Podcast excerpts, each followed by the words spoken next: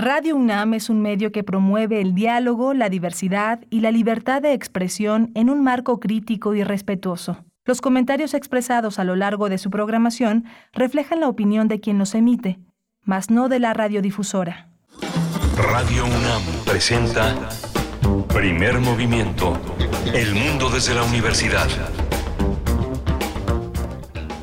Muy buenos días. Hoy es lunes 11 de julio de 2022. Bienvenidos, bienvenidas. Inicia Primer Movimiento, el espacio matutino de Radio UNAM. Son las 7 con 4 minutos de la mañana, hora del centro del país, las 6 con 4 para el estado de Chihuahua. Nos enlazamos con Radio Universidad en Chihuahua, en Cuauhtémoc, en Delicias y en Parral. Saludos, saludos y muy buenos días por parte de todo este equipo. Rodrigo Aguilar frente a la producción ejecutiva. Se encuentra Violeta Berber en la asistencia de producción. Andrés Ramírez esta mañana en los controles técnicos, Tamara Quiroz en redes sociales y Miguel Ángel Quemain en la conducción de Primer Movimiento. Muy buenos días, querido Miguel Ángel, qué gusto estar contigo. Igualmente, Berenice, gracias. Eh, gracias por, por, esta, por esta cercanía y por esta empatía siempre entre nosotros, aquí clarificando la garganta. Hoy tenemos un día, eh, un día de mucha música donde vamos a tener la curaduría eh, de Bruno Bartra, etnomusicólogo, sociólogo, periodista y DJ con mucha, muchísima experiencia. Él escribió Fronteras Reconfiguradas, Balcanes Mexicanos, Hip Hop Chicano, Jarocho estadounidense y las nuevas nociones de patria. Ha estado con nosotros a lo largo ya de mucho tiempo eh, haciendo una propuesta musical siempre interesante, con cursos, con cercanías eh, sobre el entorno musical nacional e internacional. La música de hoy por parte de Bruno Bartra. Y tendremos para el inicio una conversación con el doctor Reyes Aro Valencia, neurofisiólogo, especialista en trastornos del sueño, es director del Instituto Mexicano de Medicina Integral del Sueño. Y hablaremos sobre el horario de verano y sus afectaciones en el sueño, eh, luego de que el presidente López Obrador firmara una iniciativa para eliminar, eliminar el horario de verano, eh, que bueno, se aplica, lo sabemos desde 1996 en nuestro país esta iniciativa ya ha sido enviada al Congreso, pues vamos a tener esa, esa perspectiva del doctor Aro Valencia sobre las afectaciones del sueño en el horario de verano. También tenemos la sección hoy de eh, Música del Mundo desde México, esa sección que ha desarrollado Guillermo Teo Hernández, eh, un, profesor especialista, un investigador sobre soportes sonoros y también sobre música de concierto mexicana, sobre todo, un gran difusor. Hoy es el turno de Olivia Revueltas, que pone sobre la mesa el trabajo de Olivia Revueltas, una mujer dedicada al jazz, al jazz mexicano, una familia de una enorme trayectoria. Es de los Revueltas, por si hay alguna duda. Bien, pues en la nota nacional conversaremos sobre el más reciente reporte de Acción Ciudadana frente a la pobreza, esta organización, pues que tiene un observatorio, el Observatorio eh, del Trabajo Digno, y hablaremos respecto a este más reciente reporte, Trabajo sin contrato y sin sindicato. Vamos a tener la participación de Paulina Gutiérrez, responsable de articulación e innovación en Acción Ciudadana frente a la pobreza. Eh, vamos a tener también la renuncia de Boris Johnson. Lo primero que hizo fue correr a la playa, nada, nada perdida su brújula. renunció como primer ministro y como líder de su partido. Vamos a tratar el tema con Víctor Prudencio. Él es especialista en temas europeos, maestro en administración internacional y profesor de la Universidad Iberoamericana. Y hacia la tercera hora, la poesía necesaria, en la voz y en la sección, en esta mañana de Miguel Ángel Quemain.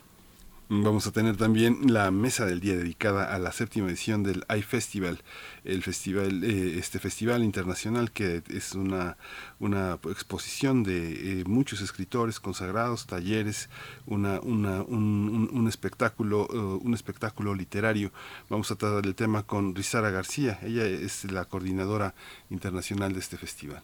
Bien, pues sus participaciones también son muy importantes.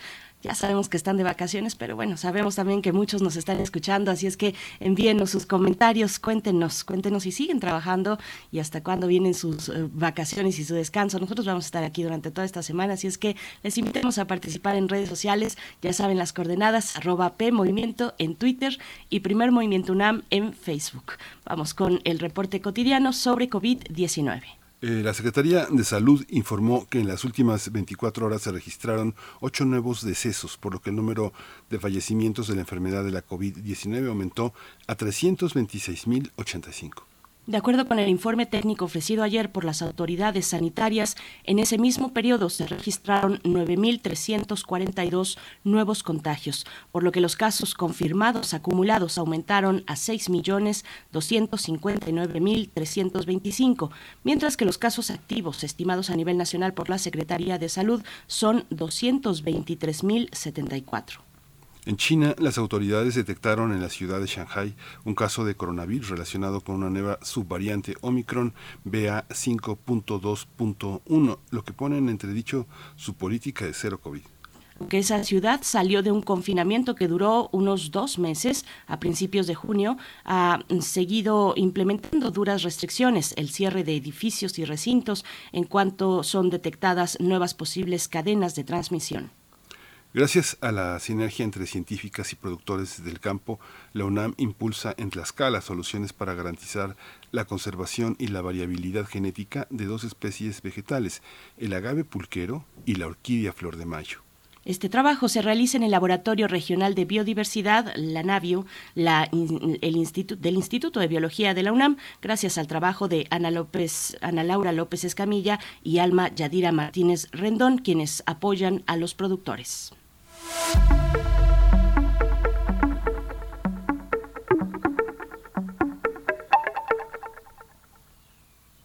Durante el actual periodo vacacional, el Centro Cultural Universitario Tlatelolco abrirá en horarios eh, regulares. Se pueden visitar eh, las exposiciones Xaltiloli, que es un espacio de artes, memorias y resistencias, y M68, Memorial 1968, Movimientos Sociales, que son las dos opciones de exhibición de manera permanente. El Centro Cultural Universitario Tlatelolco abre miércoles y jueves de 11 a 17 horas y de viernes a domingo de 11 a 6 de la tarde. Así es que no se lo pierdan. Si están ya con esa posibilidad de asistir, si se encuentran en sus vacaciones, pues el Centro Cultural Universitario Tlatelolco es una muy buena opción. Les hacemos esa invitación. Vamos a ir en este momento ya con Bruno Bartra, que se encuentra con nosotros para comentarnos de la curaduría musical de esta mañana. Curadores musicales de primer movimiento. Querido Bruno Bartra, muy buenos días. Eh, una bienvenida cálida para ti porque además nos acompañas en el periodo vacacional de muchos. Te agradecemos que así sea y pues para eh, recibir eh, los pues estas cuestiones de qué va, de qué va la propuesta musical de esta mañana. Bruno Bartra, ¿cómo estás? Hola, ¿qué tal, Berenice? Muy buenos días. Muchas gracias. Bien, efectivamente, disfrutando estos días eh, de vacaciones y, y pues muy contento como siempre de estar aquí como ustedes. Un saludo pues a todos aquellos que nos escuchan. Hoy, eh, hoy 11 de julio, estamos a dos días de, de una celebración del Día Mundial del Rock eh, que se lleva a cabo cada 13 de julio, principalmente en Brasil, ahí se instituyó esta celebración pero bueno, aprovechando que, que hay ese día que se estableció, eh, se me ocurrió que sería bueno hacer una selección, eh, digamos, de, de rock de, de otros mundos o de mundos alternos, hablando de ese Día Mundial del Rock. Eh, ¿A qué me refiero? Pues básicamente a, a la forma en cómo se extendió, digamos, el rock. Eh, eh, pues por todo el mundo y se desarrolló de, de distintas formas, ¿no? En, en lugares que, que serían totalmente distintos a, a los sitios de origen, es decir, Estados Unidos e Inglaterra. Entonces, bueno, la selección de hoy eh, va a tener, eh, por ejemplo, rock eh, de los setentas principalmente, eh, por ejemplo, de Nigeria, que hubo todo un movimiento en los 60, 70, eh, previo a, una, a su guerra civil, y, y bueno, elegí una pieza que se llama Love, Amor, de Question Mark, y, y bueno, básicamente uno escucha eh, ahora sí que el regreso de la influencia, porque por decirlo así, el, el rock en Estados Unidos se nutre eh, por un lado del, eh, pues del de la música que hicieron todos los descendientes de esclavos africanos y ese género llegó a África de regreso, en el caso de Nigeria desarrolló una escena propia con un sonido muy similar al de Estados Unidos y de, y de una calidad similar.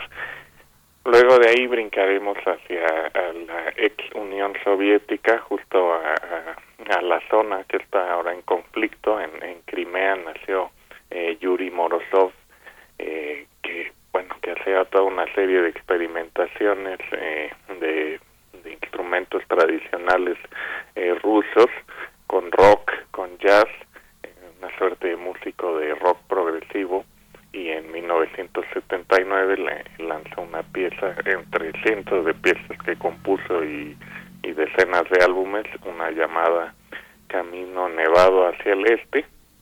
Y de ahí vamos a ir ahora sí a Estados Unidos, pero con este caso que, hace unos 10 años fue muy sonado de, de Rodríguez, Sixto Rodríguez, este eh, migrante mexicano que, que pues tocaba rock eh, en su momento, folk rock, eh, y que como decía en el documental famoso Rodríguez, uno de los productores, la única explicación que hallaba eh, por la cual no tuvo la fama de Bob Dylan o otros de su generación es porque precisamente era mexicano en una tierra eh, pues que discrimina básicamente a aquellos que no entran en el cajón eh, anglosajón y, y, bueno dentro del rock también afroamericano entonces, bueno, vamos a escuchar a propósito de ello Crucify Your Mind de Rodríguez de su primer álbum Cold Fact de 1970, porque además me gusta que integra eh, marimba y, una sección de alientos que remite un poco a México, ¿no?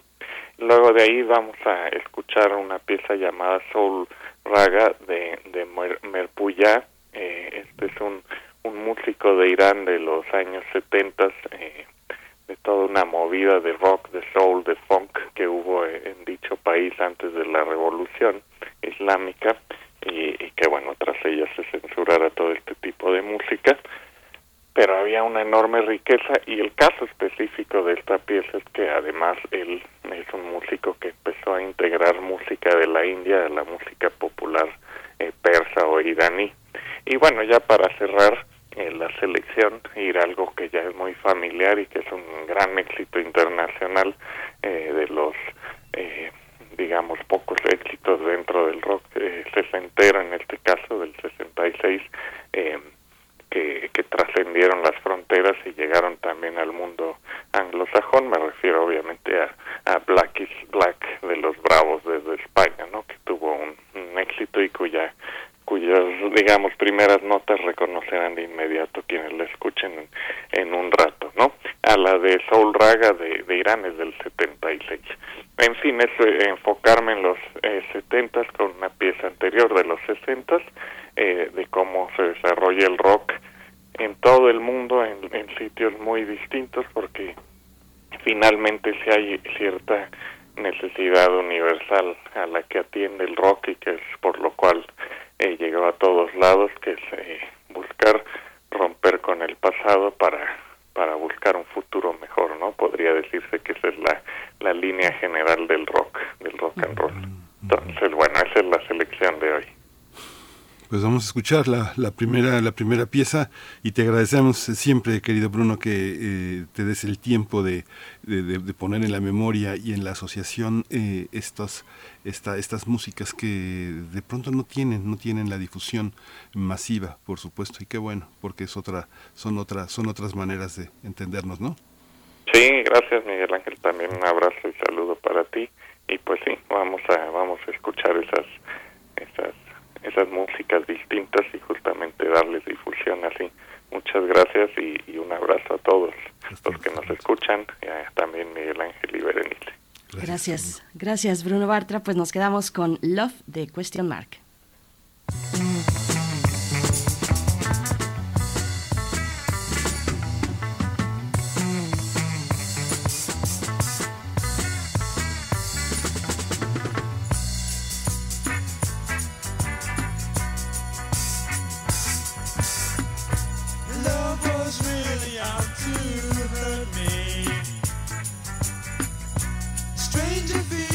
it's on the way. Never ever felt so lonely. Like I'm feeling here today. Like I'm feeling here today. Cause the pain is here to stay. Love was really out to hurt me. knocked my feet right off the ground. Said you'd never ever leave me. If I promised to be true, so I gave myself to you, and my feelings daily grew. In this world of love and pain, were you to come back again? things would never be the same.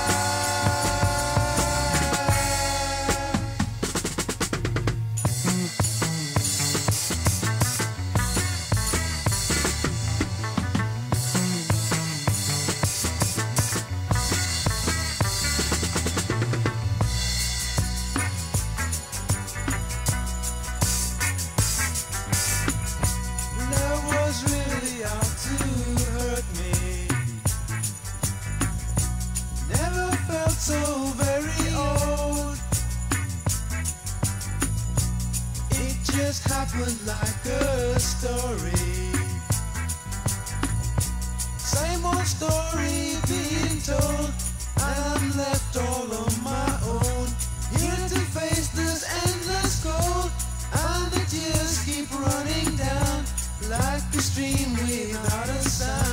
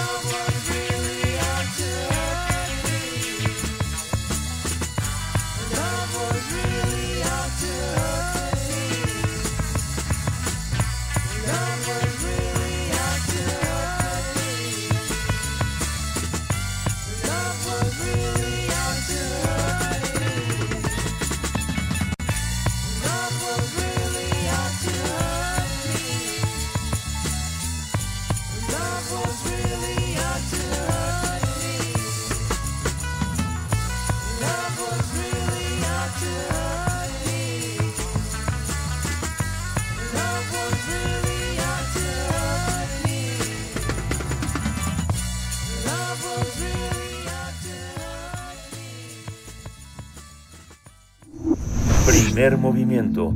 Hacemos comunidad con tus postales sonoras. Envíalas a primermovimientounam.gmail.com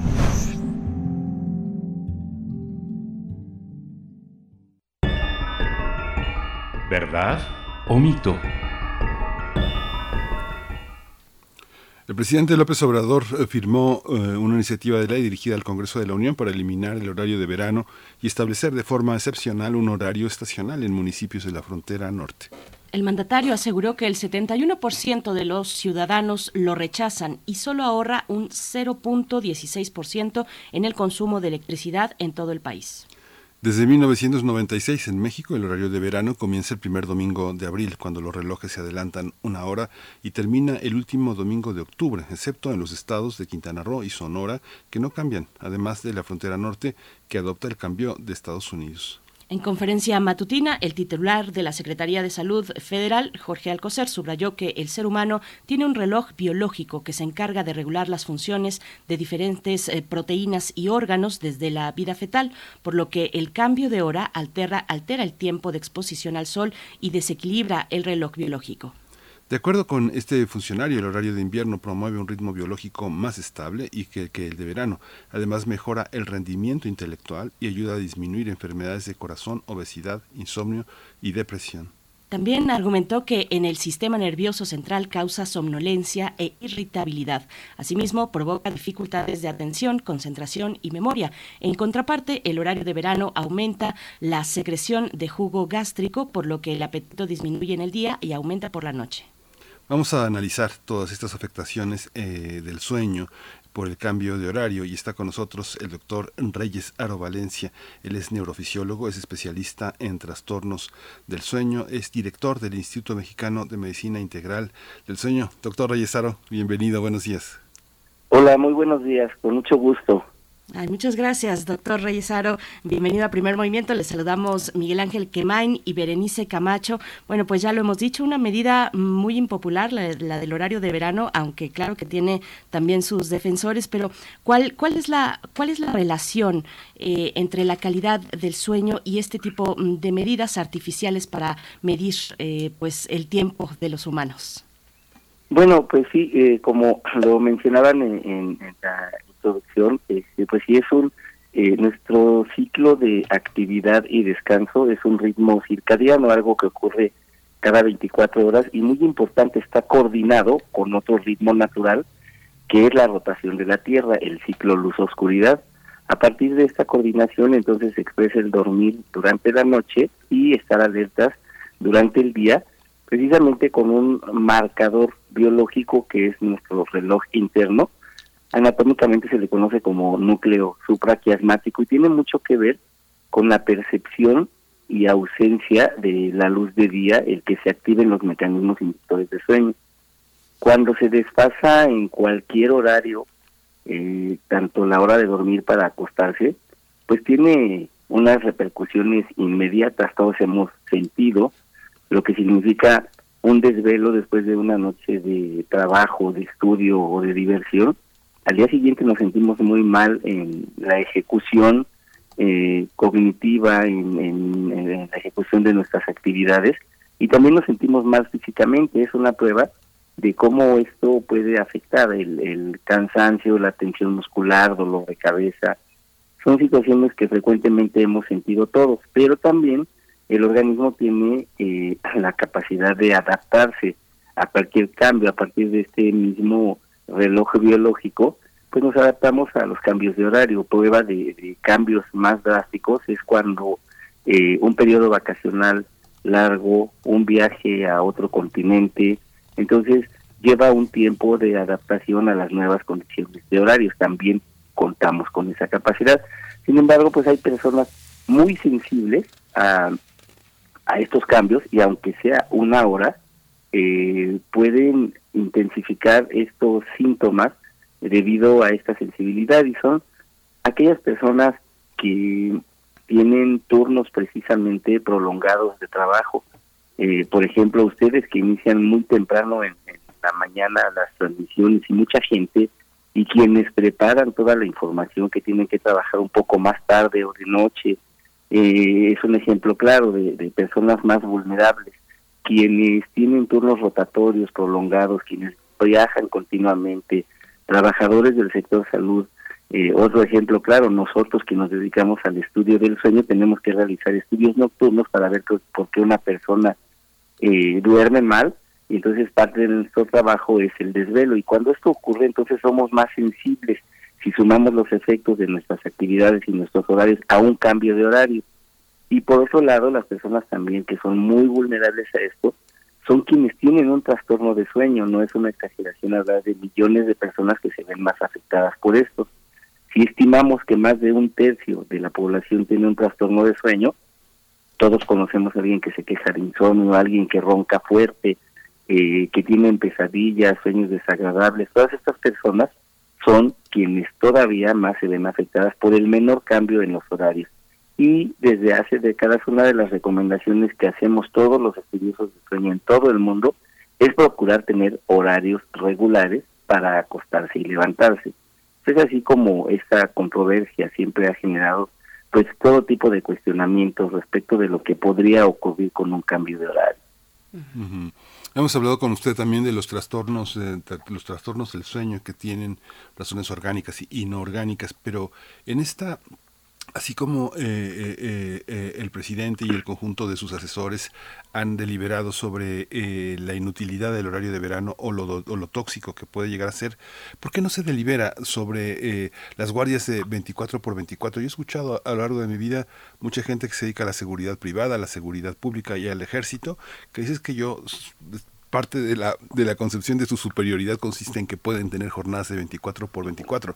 Las guardias médicas las guardias médicas que llegan los residentes a tener hasta 32 horas y que he escuchado en distintos ámbitos de países incluso muy solventes que dicen que hay insuficiencia de médicos y que por eso no se pueden suspender las guardias de la noche a la mañana.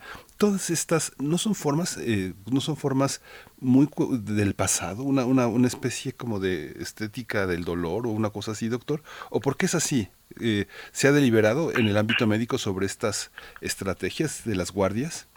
Sí, justo, pues es una, como se comentaba, una de las poblaciones pues más sensibles, ¿no? Viven, eh, hay sectores de la población que viven justo con, con horarios distintos al promedio y con horarios eh, rudos para la propia resistencia y funcionamiento natural del organismo.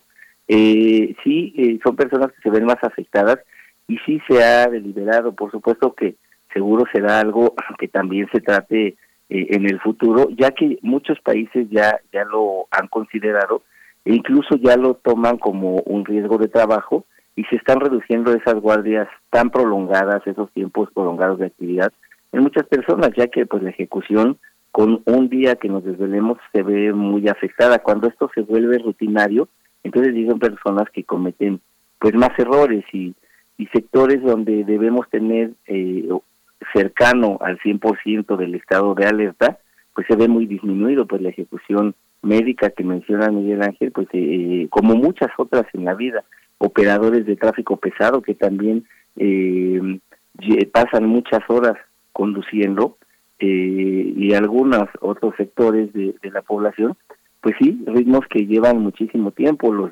vigilantes que trabajan esos 24 por 24, pues están desatentos a la hora de la ejecución y cometen errores. Por ende, pues resulta contraproducente en términos de esta ejecución y eficiencia, pues eh, someter a, personas a turnos tan prolongados de actividad. Y es por eso que ya se está regulando, precisamente, no solo por sus afectaciones a, a la ejecución, sino también a, a la salud. Nosotros realizamos un estudio precisamente en junto con la clínica de sueño de trastornos de, sueño de, la UNAM, en donde demostramos que personal de vigilancia, justo los que tienen turnos de 24 por 24, son eh, muy afectados en términos de salud, mayor índice de sobrepeso, obesidad, hipertensión, enfermedades metabólicas, eh, sin dejar de lado todos los problemas de ejecución que, que seriamente tienen. Esto está pues prácticamente documentado en el mundo, México no ha sido la excepción de demostrar cómo los horarios eh, distintos tienen afectaciones eh, importantes sobre la salud y por supuesto que son los eh, pasos necesarios que establecen las bases para tomar en consideración esto y modificar esas prácticas que esperemos que pronto también llame la atención de las autoridades sanitarias en nuestro país. Doctor Aro, y también, bueno, otra cuestión que, que, ya de por sí fue un tema para mm, el comportamiento, nuestro comportamiento del sueño, el tema de la, de la pandemia. Eh, se, ha estudiado la, pues los cruces, las afectaciones del horario de verano en el contexto de, de pandemia. Mm, ¿Qué, ¿Qué, qué, nos puede contar al respecto? Es de nuevo todo un tema solito, ya el tema de la pandemia, cómo mm, vino pues a trastocar todos los elementos de nuestra, de nuestra vida, incluido el sueño. Así es, Berenice. Pues sí, justo en pandemia una de las afectaciones sobre el dormir fue que al no tener horarios, al trabajar desde casa, eh, horarios rígidos como solían tenerse muchas personas, pues esto permitió justo que se desfasaran los horarios de las personas, de la gran mayoría. se acostaban más tarde y se levantaban más tarde, con lo que se desfasó el ciclo. Entonces, las alteraciones del ritmo circadiano eh, aumentaron en, debido a esta restricción de, movilidad y de horarios.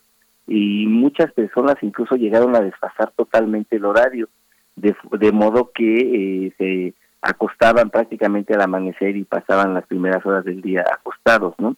Eh, durmiendo. Entonces, eh, aumentaron estos casos, lo mismo que de insomnio, las preocupaciones, pues por los temores, por el temor mismo al contagio, las pérdidas en personas que enfermaron, eh, las pérdidas humanas, económicas, desde todos los ámbitos, generaron mucha ansiedad y eso derivó en problemas de insomnio, se incrementaron significativamente. Eh, la dificultad para dormir y también dificultad recurrente en las noches después de algún despertar para volver a dormir aumentaron significativamente y también incrementaron la, eh, los sueños de contenido ansioso, las pesadillas, tanto el desvelo como eh, la propia ansiedad que generó esta situación eh, se, expresaba en el contenido de los sueños. Entonces, sueños de contenido ansioso, otro elemento que interrumpió el dormir de, de muchas personas y aumentó la frecuencia de las alteraciones del sueño y la ganancia de peso es otro aspecto que debe mencionarse. La misma, eh, los mismos cambios de movilidad hicieron que muchas personas aumentaran de peso, la restricción de, la actividad física, del ejercicio, y esto derivó en muchos más casos de ronquido y de apnea de sueño. Eh, entonces sí, eh, más allá que, que el cambio de horario, fueron cambios naturales que se llevaron a cabo en la inmensa mayoría de las personas y tuvieron repercusiones significativas que hoy día siguen viviendo eh, en términos de la afectación en la manera en que en que se duerme. Hay otra parte, doctor, que es este aspecto que eh, uno quisiera que las medidas fueran más completas, no más integrales, y se hablara de ello. ¿no? Uno ve que en todos los ámbitos de la vida cotidiana hoy se habla de la perspectiva de género. Hay una parte que me parece también muy importante. Eh, se suele pensar que este, las mujeres en el trabajo son más dormilonas, ¿no? cuando en realidad existe el, reverso de esto y se preserva el sueño del marido para que, porque él va a trabajar y la atención de los niños en los primeros meses de su infancia está al cuidado de las mujeres que tienen, digo, hay que decirlo mil veces, esa doble jornada de atender la vida doméstica, de atender la vida de los niños, de atender a los enfermos en la casa y de llegar al trabajo muy somnolientas. Y uno ve en el transporte público muy temprano, todo el mundo va durmiendo. Quien no va pintándose, va durmiendo, ¿no? O sea, hay una parte que tiene que ver con las tareas asignadas a las mujeres y las distancias que implican que también muchos hombres y mujeres, todos juntos, los estudiantes también, lleguen muy muy cansados y muy somnolientos. No hay esta perspectiva, no, no hay en, su experiencia hay esta posibilidad de pensar todos estos ámbitos sin que entremos en un caos, en una crisis. Sí, bueno, pues es que es, otro aspecto que complica un poquito más la situación y precisamente es lo que afecta a más personas cuando se modifica en tan solo una hora eh, el horario, ¿no? De, actividades. Eh, somos una comunidad, una eh, sociedad crónicamente privada de sueño. El promedio que también ha sido estudiado que dormimos los adultos en edad productiva en grandes ciudades es de seis horas, menos de lo que el organismo humano requiere. Esto es en términos eh, poblacionales, ¿no? Entonces, si a eso le aunamos lo comentado, los cuidados de, un bebé, en el caso de las mujeres que tienen más eh, eh, tradicional y culturalmente eh, ocupación en este sentido durante el primer año de vida, donde un, bebé duerme muy diferente eh, a, lo que en etapas posteriores del desarrollo interrumpen continuamente el dormir de los padres, particularmente de la mamá quien más se ocupa, pues se agregan estos factores. Y entonces a esas seis horas que son insuficientes de lo que el organismo requiere, eh, se le descuentan por diferentes motivos todavía más tiempo de estar activos, de estar alertas con interrupciones en el dormir y eso deriva en, en, esa somnolencia que es otra de las afectaciones señaladas por este cambio de horario.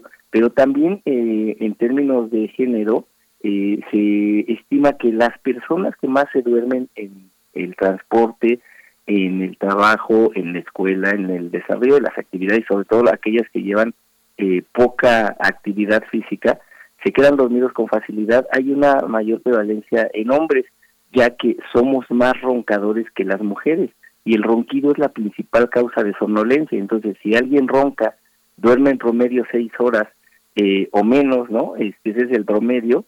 Entonces son aquellas personas que se quedan dormidas con facilidad y es precisamente esta una situación riesgosa que no solo afecta a la ejecución, sino que son las personas que más problemas físicos presentan. Así es que sí, es una situación multifactorial que, que afecta a la población, la ejecución y el riesgo de accidentes pues es eh, manifiesto en personas que, que viven y duermen en, en estas circunstancias. Yo no sé si nuestras radioescuchas que son madres coinciden, pero, pero eh, la cuestión de la crianza para las mujeres y eh, en, en, el contexto del sueño, pues sí es, es compleja, ¿no, doctor? Porque y, se puede, yo creo, o tal vez en mi experiencia, eh, se puede alargar durante un periodo todavía más allá de los primeros, del primer año, de los primeros meses. Una escucha un ruido, un pequeño ruido y de pronto, pum, la alerta, así para, para ver que se despierta uno, para, para ver que el hijo o la hija esté bien. No sé si, si ahí nos quieran comentar también en la audiencia. Y me quedé pensando mm, en la cuestión de al, al cuánto tiempo, a los cuántos días podemos recuperarnos del horario de verano. Eh, finalmente, durante todo ese lapso de tiempo que corre del, eh, de, abril a octubre, eh, pues varios meses, seguimos en esa misma dinámica de despertar y que no hay luz, por ejemplo, ¿no? Que no hay luz del día y nos quedamos así una hora, dos horas. ¿Eso se, se, puede recalibrar de alguna manera en los primeros días o habrá personas que sí lo padezcan durante todo el periodo del horario de, de verano, doctor? Sí, bueno, eh, hablábamos de la capacidad que tiene nuestro cerebro de adaptarse a cambios. Normalmente nos lleva eh, un promedio de tres a siete días adaptarnos a, cambio a un cambio de horario. Por supuesto que el periodo de adaptación será mayor mientras más usos horarios eh, determinen el cambio al que nos sometamos.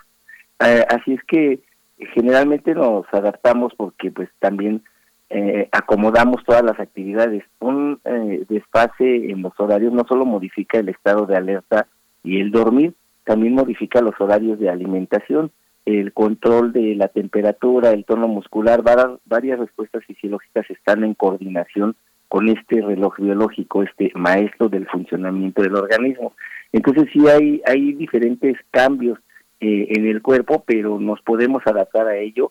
El ejemplo claro nuevamente son tanto los fines de semana que modificamos en más de una hora nuestras actividades y nuestros horarios, como los periodos vacacionales, lleva un tiempo de adaptación, pero sí hay personas que, eh, hablábamos de las personas vulnerables, que prácticamente pues durante todo el tiempo en que se llevan este, estos cambios eh, tienen tienen más dificultades que el promedio. Y estamos hablando pues de un tercio de la población que de acuerdo a estudios epidemiológicos tienen un trastorno de sueño y son mucho más sensibles y les cuesta más trabajo adaptarse. Todos conocemos, eh, veré personas que se quejan todo el tiempo y de que incluso nunca adaptan su horario, siempre están, en realidad es una hora menos, ¿no? En realidad ahorita estamos eh, conversando a las 6.41 de, para muchas personas. Eh, son precisamente quienes tienen una dificultad permanente y sufren durante todo el tiempo de cambio de horario. Y pues por otro lado están las personas pues que se sienten a gusto, que se sienten cómodos y que adaptan y ajustan todas sus, sus actividades. Pero sí, es lo que creo que, se debe considerar, que sí hay personas sensibles y vulnerables y que todo el tiempo que permanece el horario diferente, pues eh, lo sufren de alguna manera. Digo, yo le insisto en esta parte de lo que está al alcance del gobierno federal cuando toman estas medidas. Eh, yo recuerdo muchas conversaciones con el doctor Alfredo López Austin sobre el tiempo del sueño en el mundo prehispánico, en la adaptación del calendario a 260 días, la presencia del comentario de los sueños en la, en la vida cotidiana. Nadie habla de lo que sueña porque apenas, apenas sueña y, y, no existe esta valoración del mundo nocturno entre nosotros. Pero pienso, por ejemplo, en otras, eh, me acuerdo que un comentario que hizo alguna vez Rosario Barra de Piedra, que era una mujer muy amable, de pronto en una, en una de estas jornadas eh, que comentó que era eh, muy importante eh, y cuando se buscaba acceder a la policía militar o a los reclusorios, tratar de eh, siempre entrar en el cambio de turno, ¿no? Cuando se renovaba el turno, porque si llegaba a coincidir en el turno que ya había agotado su jornada, era insufrible, era unos maltratos y una, un despotismo, pero la gente que entraba en el turno fresquecita siempre tenía siempre tenía gestos amables, ¿no? Decía que eh, contaba mucho para los que buscan desaparecidos, los que están en los ministerios públicos, agarrar los frescos. ¿Esto está al alcance del gobierno federal? ¿Usted cree que es posible repensar el tema de las guardias médicas, de los reclusorios, de los ministerios públicos, todo eso? ¿Es posible? Sí, claro, decíamos ya que en países que se consideran muy desarrollados, esto ya se ya se ha regulado ya y entonces a partir de eh, medidas basadas en estudios que se llevan a cabo en otros países, bueno, pues se continúan en los que no la han realizado. Y entonces sí, ya hay, ya hay publicaciones, ya llamados a la atención, comentábamos de algo que nosotros hemos hecho en México y bueno, pues sentando las bases para que en algún momento esto se lleve a cabo. Hace 26 años justo nos convocaron de igual manera a los especialistas en, en trastornos del sueño a emitir nuestra opinión para ver si era viable en términos de salud de implementar el horario de verano. ¿no? Hubo muchísima inconformidad de la población en general. Ahora parece revertirse cuando la situación va a cambiar a establecerse en el horario natural sin modificación alguna.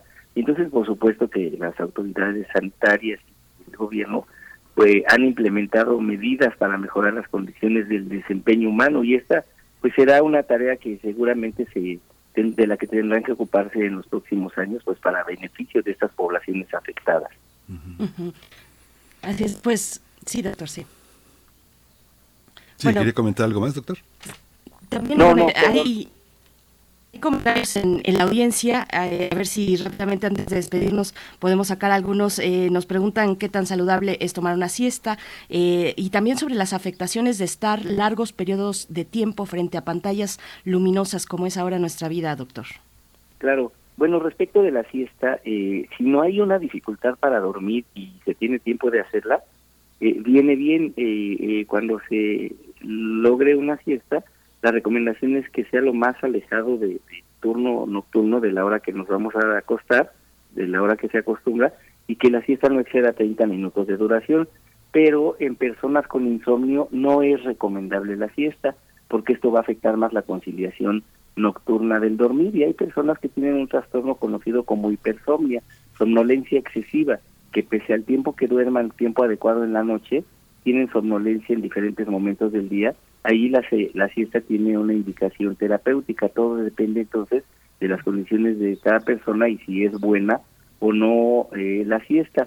Y respecto de las pantallas, la exposición a las tecnologías de información, es otro de los factores con los que estamos lidiando desde hace ya eh, algunos años, la última década en particular, en donde los jóvenes y cada vez más jóvenes, no solo los adultos jóvenes, adolescentes, ahora es la población más afectada y niños que también ya se están viendo afectados por esto, las largas jornadas de exposición a estas nuevas tecnologías y que no necesariamente tienen que ver con trabajo o con actividades académicas, sino con entretenimiento y con, con diversión. Eh, y entonces esto justo es uno de los factores que, que afecta muchísimo este desempeño circadiano afecta mucho más que el horario de verano y son de las personas eh, más sensibles a esto porque se desvelan mucho por entretenimiento, entonces tienen estas alteraciones del ritmo circadiano. Son personas, son chicos. Ha, habido reportes que hasta 70% de la población adolescente y adultos jóvenes duermen mucho menos de lo que necesitan y recordemos que los adolescentes eh, eh, tienen el último momento para el desarrollo físico justo en este intervalo de seis años de, de su desarrollo, eh, de los 13 a los 19 particularmente.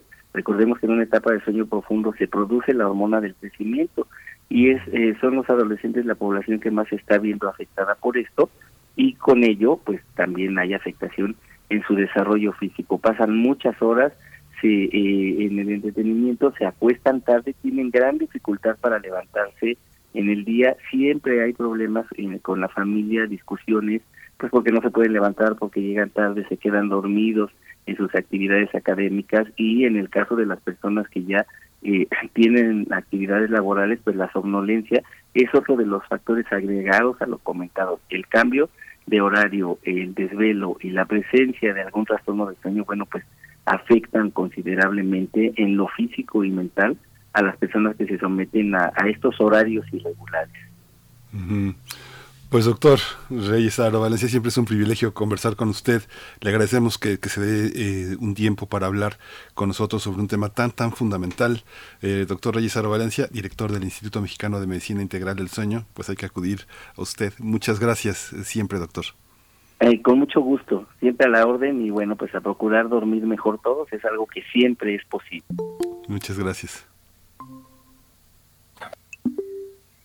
Vamos a, vamos a ir vamos a ir directamente a nuestra a nuestra eh, sesión de música eh, de los oídos de las Américas con Teo Hernández, a quien le doy también la, la bienvenida. Teo, buenos días. Aquí estamos Berenice Camacho y Miguel Ángel Quemain. La música del mundo desde México ingeniero dedicado a soportes sonoros e investigador de música de concierto. Olivia Revueltas, qué importante acercarnos a esta figura, una mujer en el jazz mexicano. Teo Hernández, muy buenos días, te saludamos. Miguel Ángel Quemain y Berenice Camacho, ¿cómo estás? Berenice, Miguel Ángel y todo el auditorio de Radio UNAM, pues muchísimas gracias por este, por este espacio. Y sí, hoy vamos a hablar de Olivia Revueltas. Digo, en, esta en esta sección nos, normalmente nos hemos dedicado a la, a la música a la música llamada música clásica, pero en esta ocasión me parece importantísimo hacer un homenaje a Olivia Revueltas. Olivia Revueltas es un personaje que mientras más se aproxima uno a él, más fascinante resulta. Olivia Revueltas tiene, por supuesto, el apellido Revueltas, es hija de José Revueltas y de Olivia Revueltas también. Ella es una es una es una mujer que en buena medida eh, es muy congruente consigo misma. Eh, recientemente hemos tenido oportunidad en la Fonoteca Nacional de recibir una serie de, de cintas de grabaciones con música de festivales hechos por ella unos festivales que ella organizó en Casa del Lago, eh, donde se hacía música de jazz todos los sábados. Entonces, gracias a eso, digamos que nos pusimos a investigar sobre su vida, sobre su, su, su obra, su labor, y su labor no solamente es una labor en pro de, de el, el, jazz, ella misma como, como jazzista, ella es una pionera del jazz en, del jazz en México, sino también en, favor de los demás jazzistas. Esta, esta, este ciclo de jazz que se hizo en Casa del Lago, que se llamaba Sábados de 5 a 7, es un, es, un ciclo de jazz donde se rescató a muchos de los músicos que se encontraban de, de jazz, que se encontraban haciendo huesos. ¿Qué es esto de hacer huesos? Bueno, para un músico los huesos es ir a tocar algún algún evento social para poder eh, digamos subsistir no como como llaman perseguir la perseguir la chuleta. Entonces se separaban de, de lo que ellos era era su vocación en, la música eh, y se iban a tocar a fiestas y todo. No por supuesto que esto es muy bueno pero pero va alejando a muchos músicos de su de su verdadera vocación. Olivia Revueltas organiza estas esta, este, estos ciclos y gracias a eso tenemos una serie de grabaciones de los conciertos que se dieron en vivo eh, que bueno recuperan una parte importantísima del jazz. Pero pero bueno hablemos un poco más. El jazz de Olivia Revueltas. Ella es una mujer que mm, luchó contra de todos los prejuicios eh, de género que existen en la, en la música. Nosotros podemos ver que las mujeres han luchado en contra de, estos prejuicios durante muchísimos años, ¿no? En el siglo XIX eh, no había, por ejemplo, compositoras porque, bueno, había este, este prejuicio de las mujeres no pueden ser creativas. Lamentablemente, a mediados del siglo XX todavía nos encontrábamos eso en ambientes como el, como el jazz. Las mujeres no pueden hacer jazz. Y ella, contra todo, absolutamente contra todo, eh, demostró que se, que se puede. y ahora también hay una, una, una parte muy interesante en su vida que es la parte donde, donde ella podemos ver que tiene un compromiso con, con la sociedad muy grande. Eh, ella estaba haciendo una serie de conciertos, ella, ella, ella tocaba y un día pasando enfrente donde había una, una huelga de hambre eh, de unos de unos campesinos eh, se dio cuenta de que estaban en pésimas condiciones y decidió ella también, estamos hablando de los años 80, ponerse en huelga de hambre apoyándolos. Eh, atrajo la prensa, atrajo, atrajo una serie de, de, de los, bueno, los medios informativos, se apoyó a los campesinos, pero esto le valió que se le cancelaran absolutamente todos sus contratos y ella salió de México. Salió de México durante muchísimos años, durante, durante 15 años, y vivió en Estados Unidos. Ahí en Estados Unidos tuvo oportunidad de desarrollarse, de hacer eh, un disco, que es el disco que vamos a escuchar ahora, Round Midnight in LA, eh, donde para mi gusto es uno de los discos más finos que ha hecho jamás un jazzista mexicano. Eh, su fineza a la hora de, de, tocar el jazz, pues me parece que nos, nos demuestra una, una conciencia que se aparta del virtuosismo eh, deslumbrante, ¿no? Así tipo virtuoso eh, del 19, aquellos que tocan muchas notas, ¿no? Eh, sino su virtuosismo es un virtuosismo, un virtuosismo musical. Además, eh, es muy, muy interesante eh, el disco porque reduce al, al mínimo un conjunto jazzístico, eh, piano, bajo y batería.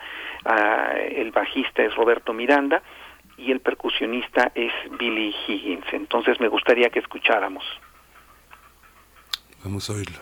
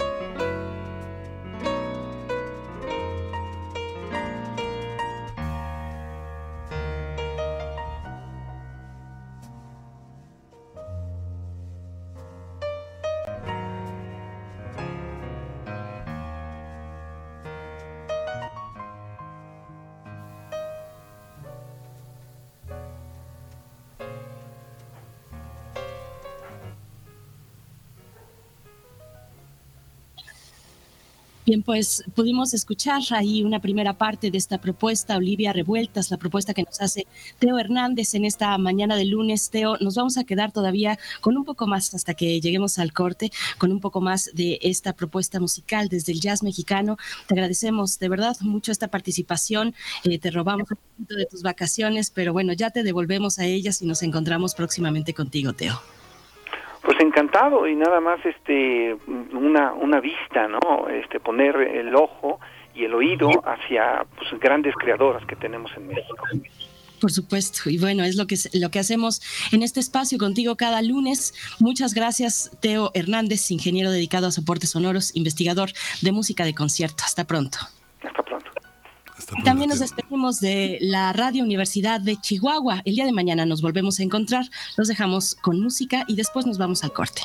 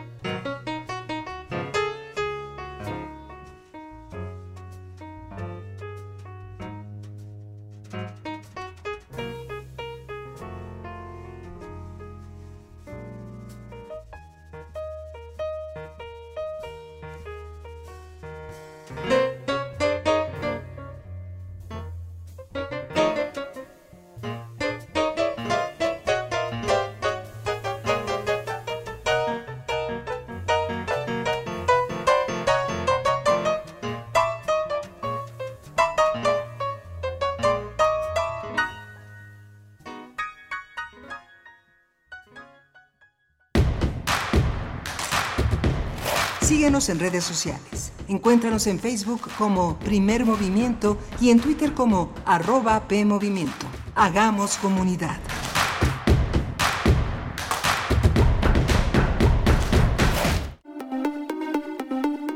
Entre acciones y reacciones, seguimos luchando contra el cambio climático y la destrucción del ambiente. Habitare Agenda Ambiental Inaplazable. Todos los lunes a las 16 horas por el 96.1 de FM después del corte informativo.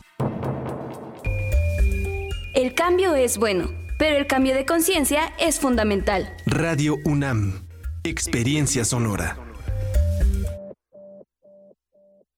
¿Sabes cuál es la cosa más fuerte del mundo que no se puede romper? Ay, buena pregunta. El amor. No. El acero. No, una promesa. Todos los partidos políticos se comprometieron a escuchar lo que las niñas, niñas y adolescentes de México dijeron en la consulta infantil y juvenil 2021 para generar políticas públicas que mejoren nuestro futuro. Conoce los resultados en INE.mx. Mi INE es valioso porque nos escucha y nos une.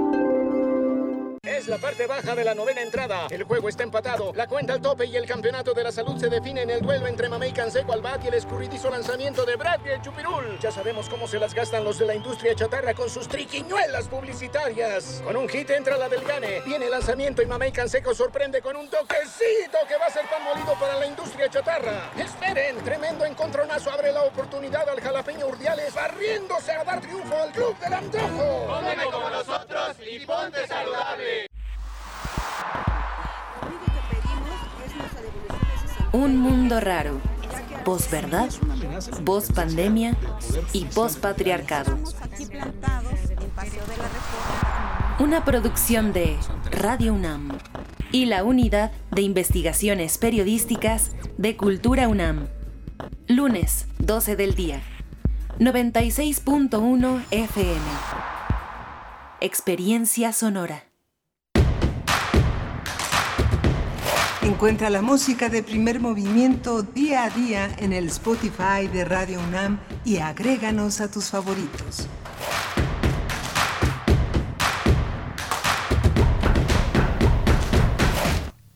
Hola, buenos días. Ya estamos de regreso aquí en Primer Movimiento. Son las 8 de la mañana con dos minutos. Estamos en la Ciudad de México, enlazados a la Radio Universidad en Morelia, la Radio Nicolaita, la radio que hace posible que en Morelia y desde Morelia tengan eh, lugar estos contenidos que eh, elaboramos en Radio UNAM. Estamos en la Ciudad de México, pero la UNAM, la universidad no tiene no tiene fronteras ni una espacialidad. Estamos en el país, estamos en el contexto del mundo del mundo oh, noticioso y académico que hace posible también estos esta, esta posibilidad abierta y, de, y, de, hacer comunidad. Hoy está Rodrigo Aguilar en la producción ejecutiva, Violeta Berber en la asistencia de producción y mi compañera Berenice Camacho en la conducción de primer movimiento. Buenos días, Berenice. Miguel Ángel Quemain, muy buenos días y buenos días a toda la audiencia, los que desde muy temprano sintonizan primer movimiento y también los que están ahora en Radio Nicolaita. Nos enlazamos en esta hora de 8 a 9 de la mañana en el 104.3 de la frecuencia modulada. Seguimos haciendo pues estos enlaces, estos puentes con las radios públicas universitarias de nuestro país en la hora anterior con la Radio Universidad de Chihuahua y ahora con Radio Nicolaita y con todos los también los eh, radioescuchas que nos están escribiendo en redes sociales Miguel Ángel G. Mirán, pues de los más tempraneros por acá en redes sociales. Un saludo para ti, Flechador del Sol, también está atento acá en las frecuencias universitarias. Dice, ya andamos acompañados de ustedes.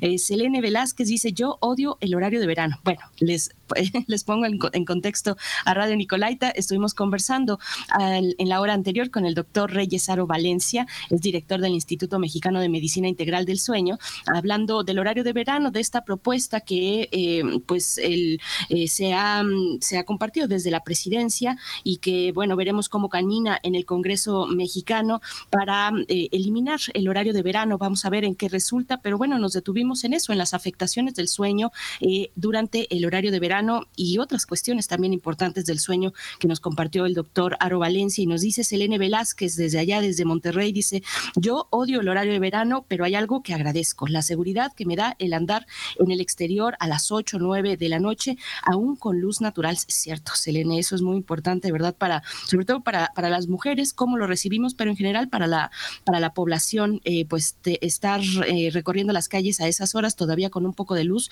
sí es algo que se agradece y continúa Selene Velázquez, dice, pero al final del día sucede a la inversa, por la, por la mañana, que está más oscuro, pues eh, justo, sucede a la inversa. Dice, en fin, creo que debería considerar también esos aspectos. Y bueno, una noticia también, Alfonso de Alba Arcos nos dice, buen día, jóvenes radialistas, hoy es mi cumpleaños y afortunadamente dormí muy bien.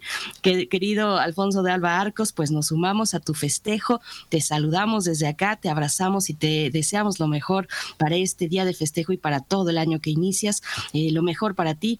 Y dice, eh, dice, hoy es mi cumpleaños, afortunadamente dormí muy bien, siempre es una bendición comenzar el día escuchando la radio pública universitaria, acostumbrada a tirar de las tres neuronas que aún me funcionan.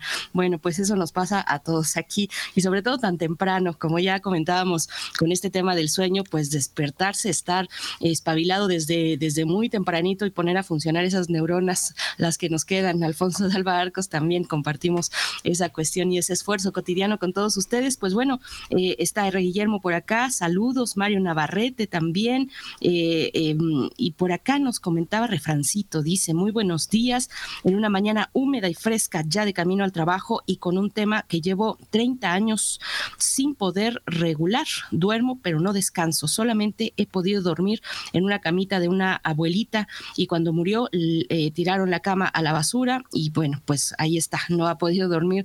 Pues te acompañamos en esos desvelos también, Refrancito. Abel Arevalo nos da los buenos días a todos ustedes. Gracias por estar aquí en esta segunda hora del primer movimiento. Pues nosotros seguimos trabajando, seguimos trabajando a pesar de que pues ya muchas de las actividades están en pausa en nuestra universidad y en otras universidades universidades, ya muchos académicos, académicas tomando un merecido descanso para replantear, para proyectar lo que será el próximo semestre, que será muy interesante y muy desafiante también en términos de volver a encontrarnos ya casi en una pues en la totalidad de nuestras actividades de manera presencial, seguro se quedan muchas, se quedarán muchas pues en esta posibilidad virtual porque hay un alcance que no podemos oslayar, un alcance de comunidades, eh, de hacer comunidades fuera de los espacios físicos, así es que bueno, pues viene interesante el próximo semestre, pero por el momento estamos de vacaciones en eh, pues muchos espacios académicos, Miguel Ángel.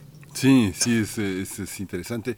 También pensar eh, algo que le planteaba al, doctor Reyes eh, Aro, que es justamente el tema de la posibilidad que tiene el gobierno federal de reordenar muchos temas. Eh, es difícil también en un breve espacio de conversación hacer una, una, una, línea de tiempo en la que las, eh, las eh, eh, capacidades de las personas que atienden distintos asuntos, desde la seguridad pública hasta la salud, a lo largo de la línea de tiempo en sus horas de guardia se van deteriorando su ánimo, sus capacidades, su precisión y cada vez más cometen más errores, son más irritables, observan menos la posibilidad de escuchar, toda una serie de cuestiones que si uno observa la línea de las adicciones, por, por, por, por, lo menos el alcohol.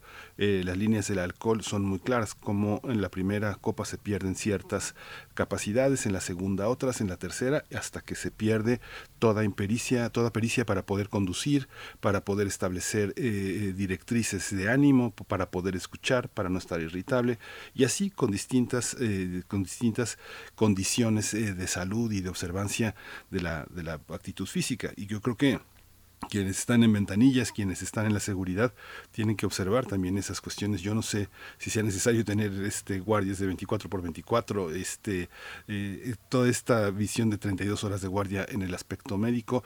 Fíjate que en el, yo no sé si tú supiste, Berenice, pero en el sexenio de Calderón dijeron, este, se apaga la luz a las 6 de la tarde, ¿no? Entonces, bueno, esta, esta, estas, este, estas, estos, estos seres que acompañaron a la administración de Calderón, pues pensaban que estaban en Alemania y que se podía se podía interrumpir la jornada a las seis. Decían, bueno, si no, si tienes que trabajar hasta las nueve es que no planeas.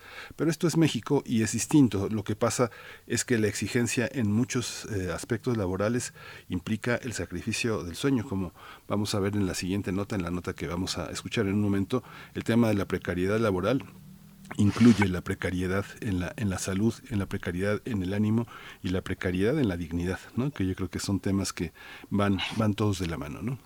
Sí, son cuestiones estructurales, Miguel Ángel. Me parece, eh, ahora que mencionas Alemania, pues eh, desde, pues es, es, todo un plan estructural que no viene de un día para otro. Esta cuestión, por ejemplo, del descanso para todo el mundo los domingos, o sea, en Alemania eh, ya no, digamos, solamente en los pequeños pueblos, en las pequeñas provincias, sino también incluso en Berlín, pues no, no hay actividades en domingo. Es muy difícil encontrar tal vez por ahí algún restaurante, pero si a uno se le olvidó hacer el súper o algo por el estilo, alguna actividad de ese tipo, pues, eh, pues va a tener, tener que esperar hasta el lunes porque los domingos pues no hay actividad y esto pensando en la calidad de vida de todas las personas, de todos los trabajadores, que todos merecen un descanso, pero bueno, son parámetros muy distintos, eh, empezando por una, por una recaudación muy alta, por cierto, y que da como resultado también buenos eh, pues, servicios, servicios públicos de toda índole. Pues bueno, es otro, otro panorama, otro horizonte, otro, otro registro, pero acá estamos en esto, viendo si eh, cuáles son las implicaciones de poder eliminar en su momento eh, el, horario de verano. Nos dice por acá también Rosario Durán Martínez, dice, no tengo problema con el horario de verano, puedo hacer más cosas. Y bueno, así varios comentarios al respecto. Yo creo que lo que no nos ha soltado todavía del, eh, todo, pues, es la cuestión de la pandemia y cómo nos ha afectado en nuestros ritmos distintos de vida y también, por supuesto, en el sueño. Es un tema que tocamos pues eh, obligatoriamente con el doctor Reyesaro, pero que y, que sigue, me parece, aunque ya no estamos en ese confinamiento de esa magnitud, pues yo creo que muchos seguimos todavía, pues no logrando recuperarnos 100% de cómo eh, fue nuestro sueño previo a la pandemia. Así es que, bueno, pues seguimos leyendo sus comentarios. Nosotros vamos a tener por acá eh, una hora todavía interesante, bueno, dos en realidad, pero en esta tendremos la hora, la cuestión nacional, la precariedad laboral, precisamente lo que comentabas, Miguel Ángel, precariedad laboral, el reporte del Observatorio de Trabajo Digno. Vamos a conversar con Paulina Gutiérrez, responsable de articulación e innovación en la organización Acción Ciudadana frente a la pobreza. Vamos. Primer movimiento. Hacemos comunidad con tus postales sonoras. Envíalas a primermovimientounam.gmail.com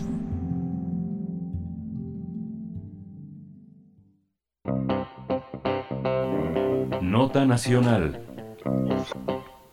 De acuerdo con datos del INEGI y del Observatorio de Trabajo Digno, recabados por la iniciativa Acción Ciudadana frente a la Pobreza, la precariedad laboral en el país está estancada desde 2005. Esto se debe a que 7 de cada 10 personas trabajan sin ingreso suficiente para superar el umbral de la pobreza, lo que representa el 71.4% de la población, y 6 de cada 10 trabajadores, es decir, el 61.2%, no cuentan con afiliación al Seguro Social.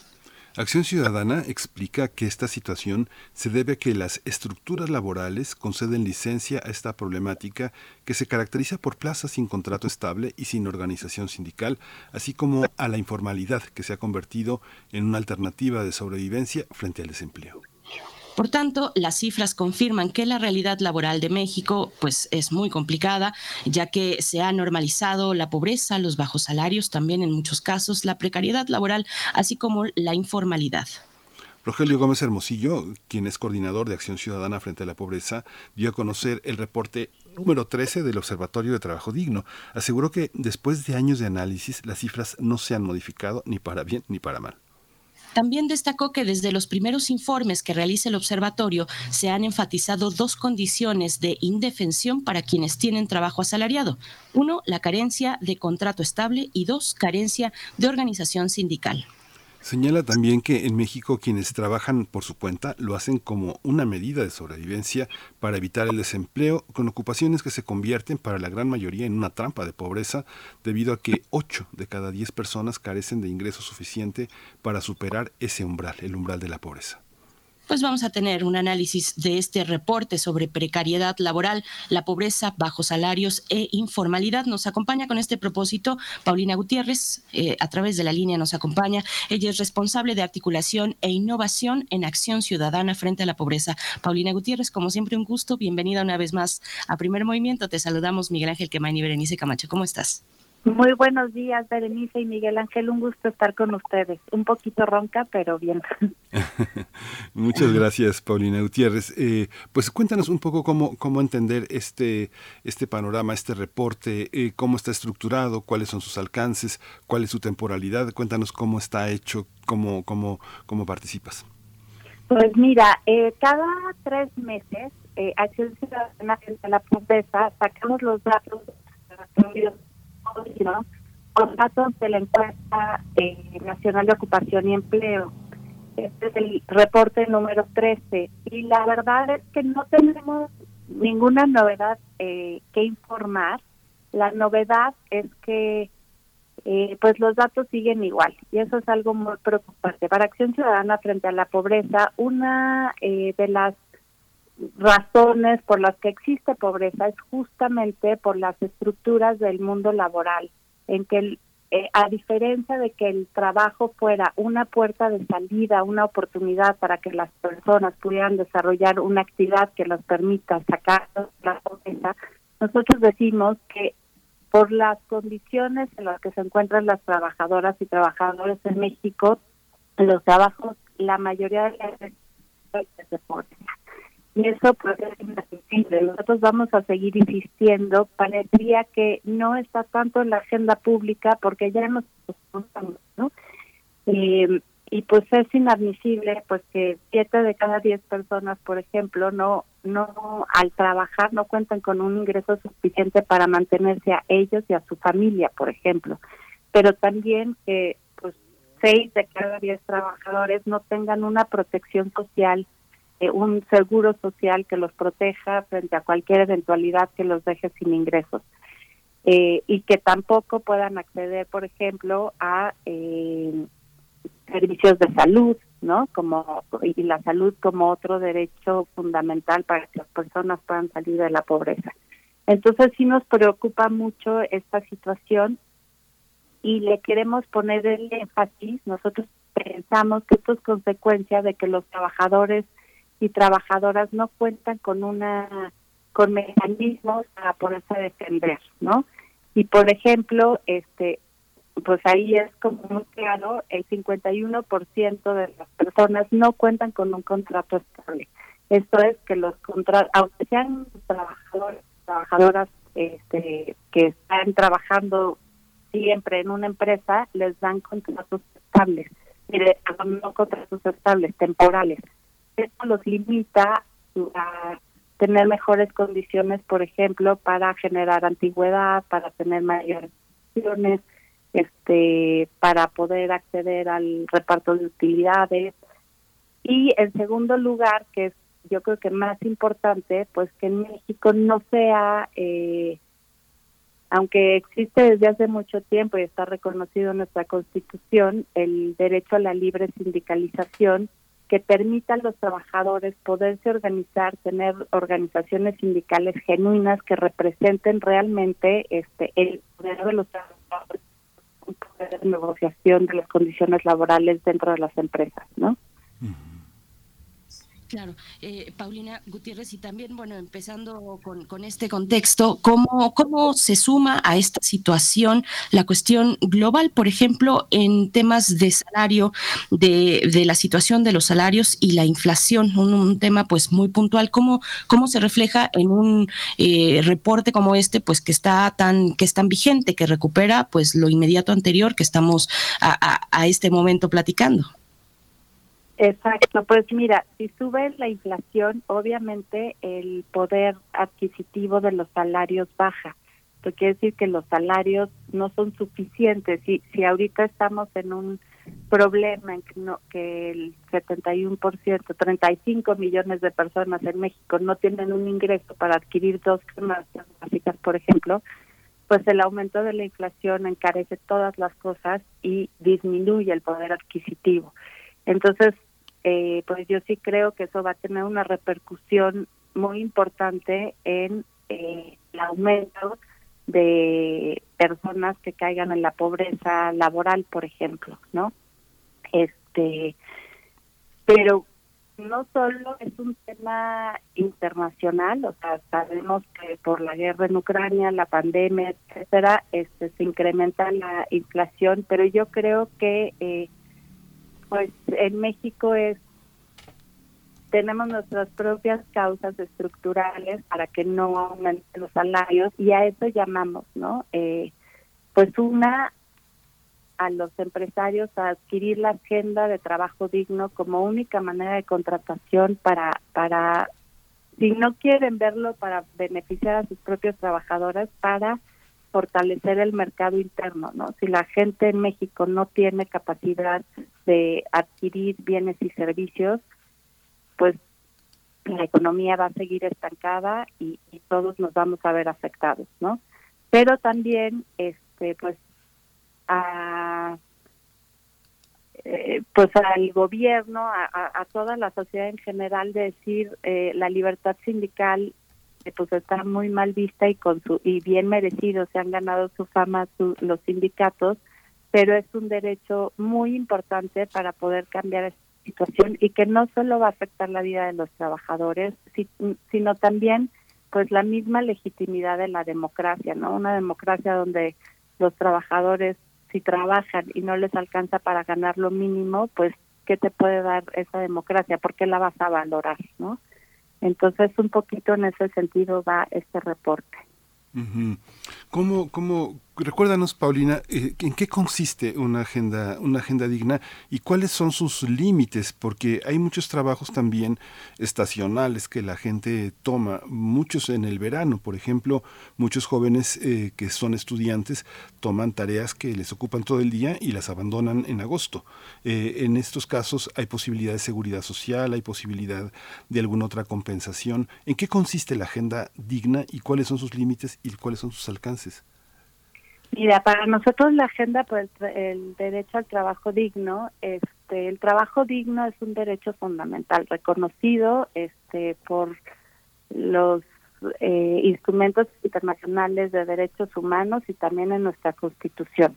El trabajo digno eh, implica, eh, pues, un trabajo bien remunerado que te alcance para, en primer lugar, para mantenerte a ti y a tu familia. Ese es un punto muy importante. En segundo lugar, que estés protegido socialmente contra cualquier impedimento para seguir alcanzando un ingreso. Eso es tener una seguridad social.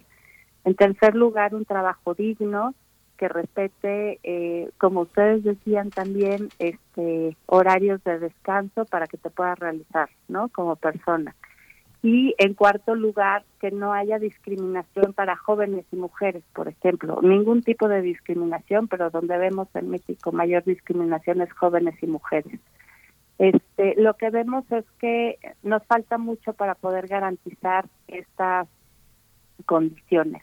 Nosotros lo que ponemos en el principio de la agenda es que la gente pueda ganar un ingreso suficiente, como ya decíamos, que es eh, que esté por arriba de la, del umbral de la pobreza, que son dos, eh, el valor de dos canastas básicas, que ahorita estará como en 8.100 pesos, que ya veremos con la inflación cómo se, recalcula es las cana el, el costo de las ganancias de la canasta.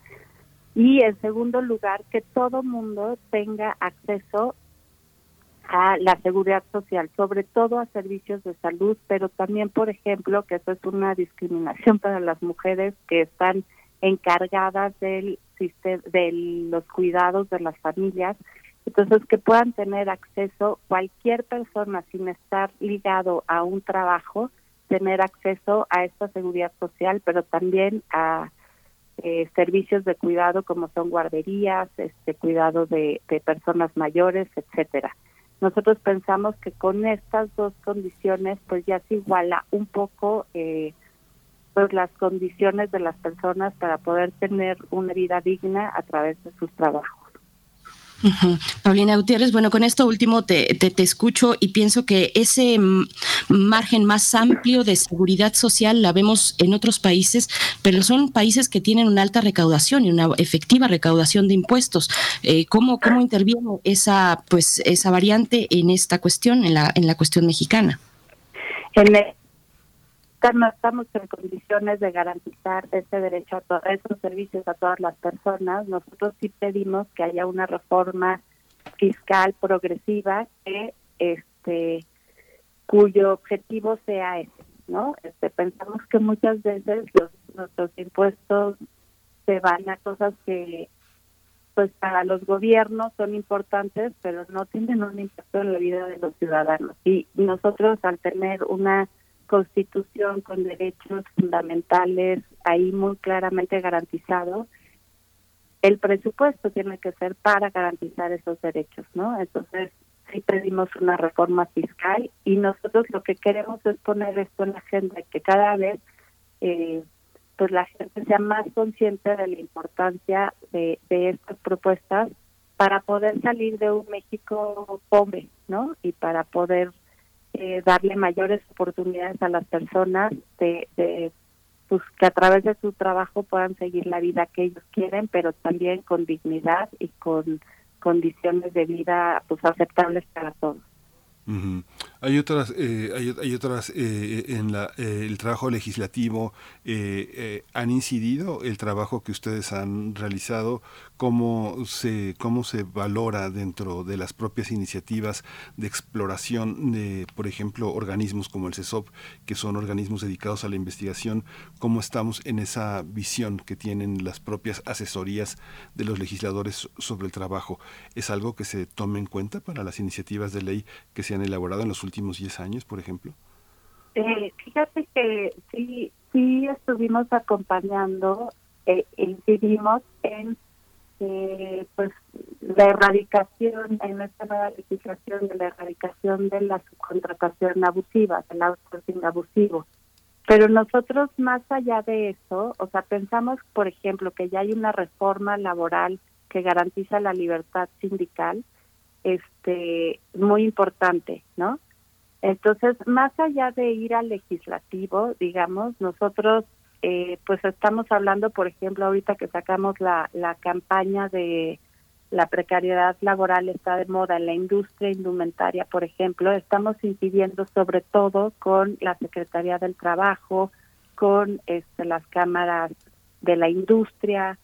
Eh, pensamos que ahí es donde o sea, ya hay un marco normativo que nos respalda, existe el trabajo digno, digamos, entonces hay que ir más bien a que se tomen acciones más allá de este, obviamente cumpliendo con lo que dice nuestra Constitución y la Ley Federal del Trabajo, porque ahí ya están los derechos, ¿no? Entonces, más bien, este, poder pues facilitar que los actores estratégicos tomen acciones y se comprometan también con esta agenda. Eh, Paulina, y, mm, venimos arrastrando todavía condiciones difícil, difíciles de desmontar, como dice el presidente de la República, del periodo neoliberal. ¿Cómo, cómo ves tú? ¿Cómo ven ustedes desde Acción Ciudadana cuando pues escuchamos reiteradamente esto, este elemento que pone eh, a la mesa y que desde, desde, pues, desde siempre lo ha puesto el presidente López Obrador? ¿Qué venimos arrastrando en esa situación estructural que sea difícil todavía de desmontar y que forme parte del problema? Eh, la cuestión del periodo neoliberal. ¿Cómo lo ves? Pues sí, en efecto, este, el periodo neoliberal, yo creo que su mayor característica que afecta a esta agenda fue que se decidió eh, liberalizar el mundo del trabajo y, y, de regularizar, ¿no? Dejando a los trabajadores sin alguna protección.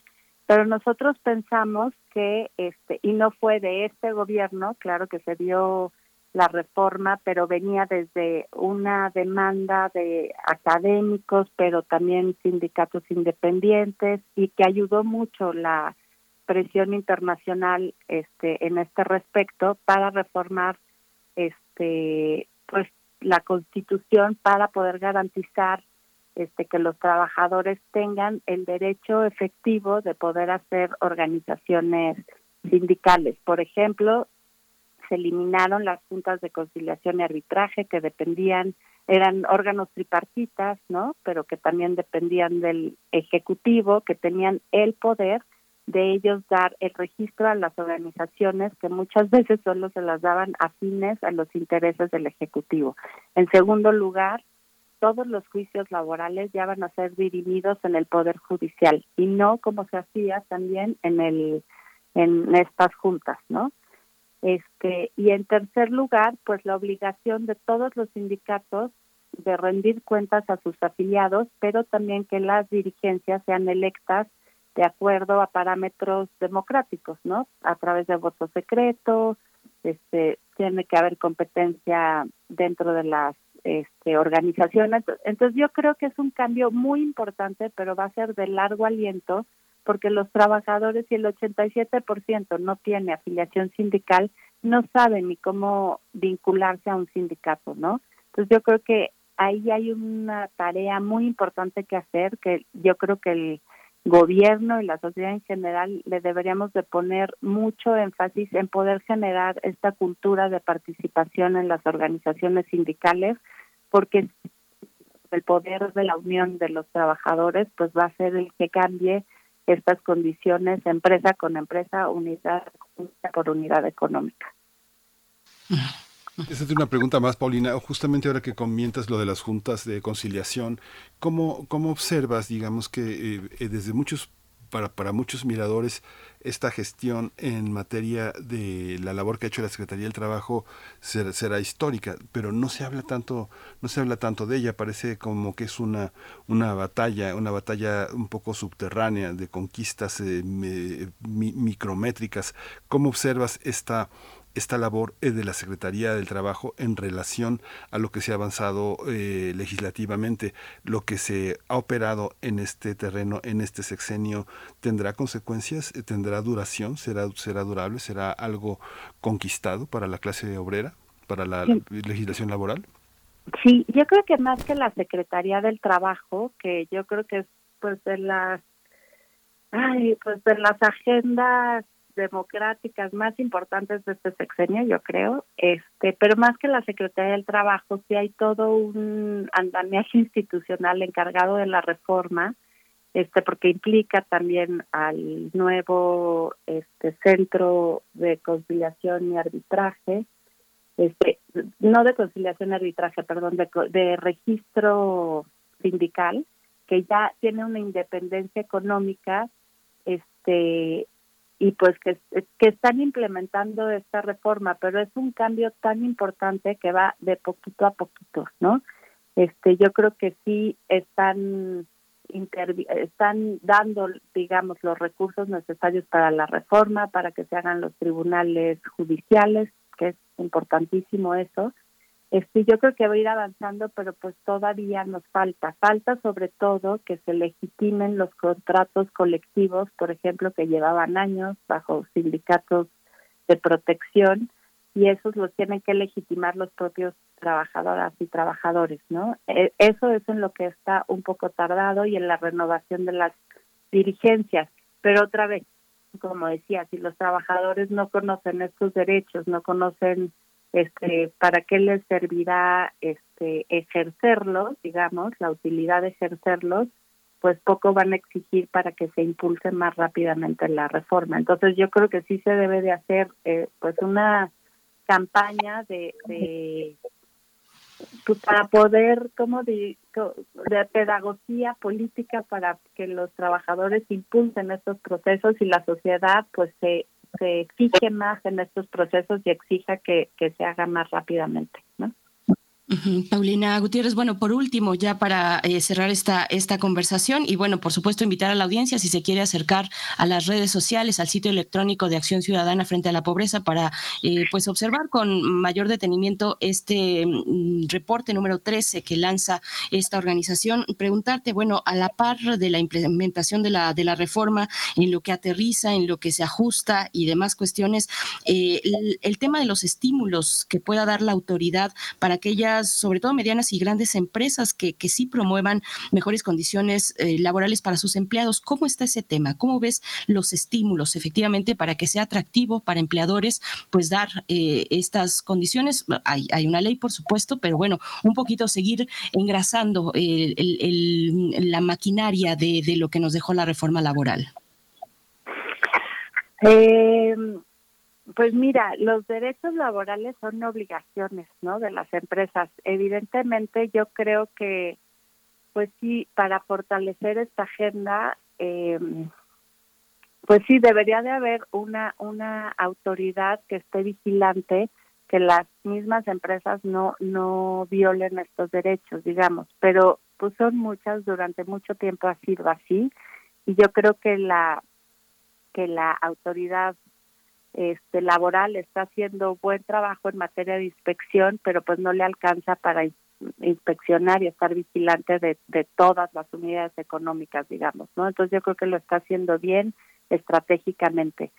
Este respecto a los estímulos, eh, pues serían como la zanahoria, pero no sé de qué manera este este, yo creo que más bien sirve como nosotros lo hacemos exponer cuando hay pues grandes oportunidades de las empresas que no es que porque cumplan con estos derechos como la industria de la moda por ejemplo este se vayan a quedar sin recursos para invertir y seguir produciendo digamos no sino son este pues deudas que tienen con sus trabajadoras y trabajadores y yo creo que exponerlos y denunciarlos pues ayuda mucho para que eh, la misma sociedad los voltee a ver, los medios de comunicación les pregunten y ellos también hagan como una introspección y digan, pues sí, necesitamos cumplir mejor con nuestros derechos, con los derechos laborales de nuestras trabajadoras y trabajadores.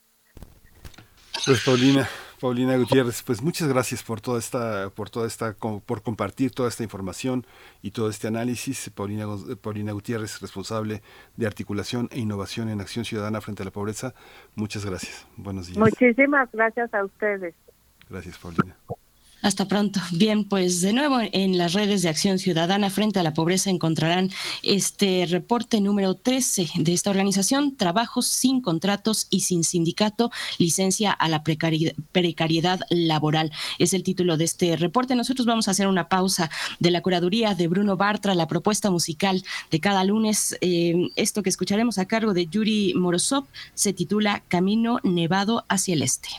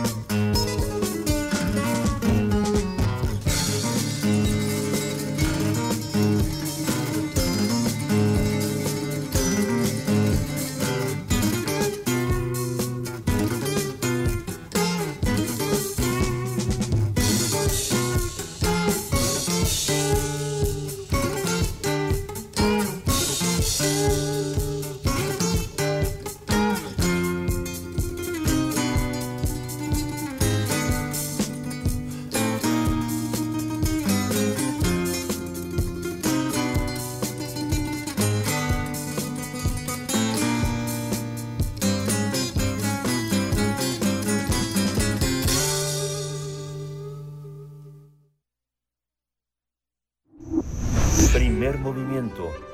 Hacemos comunidad en la sana distancia.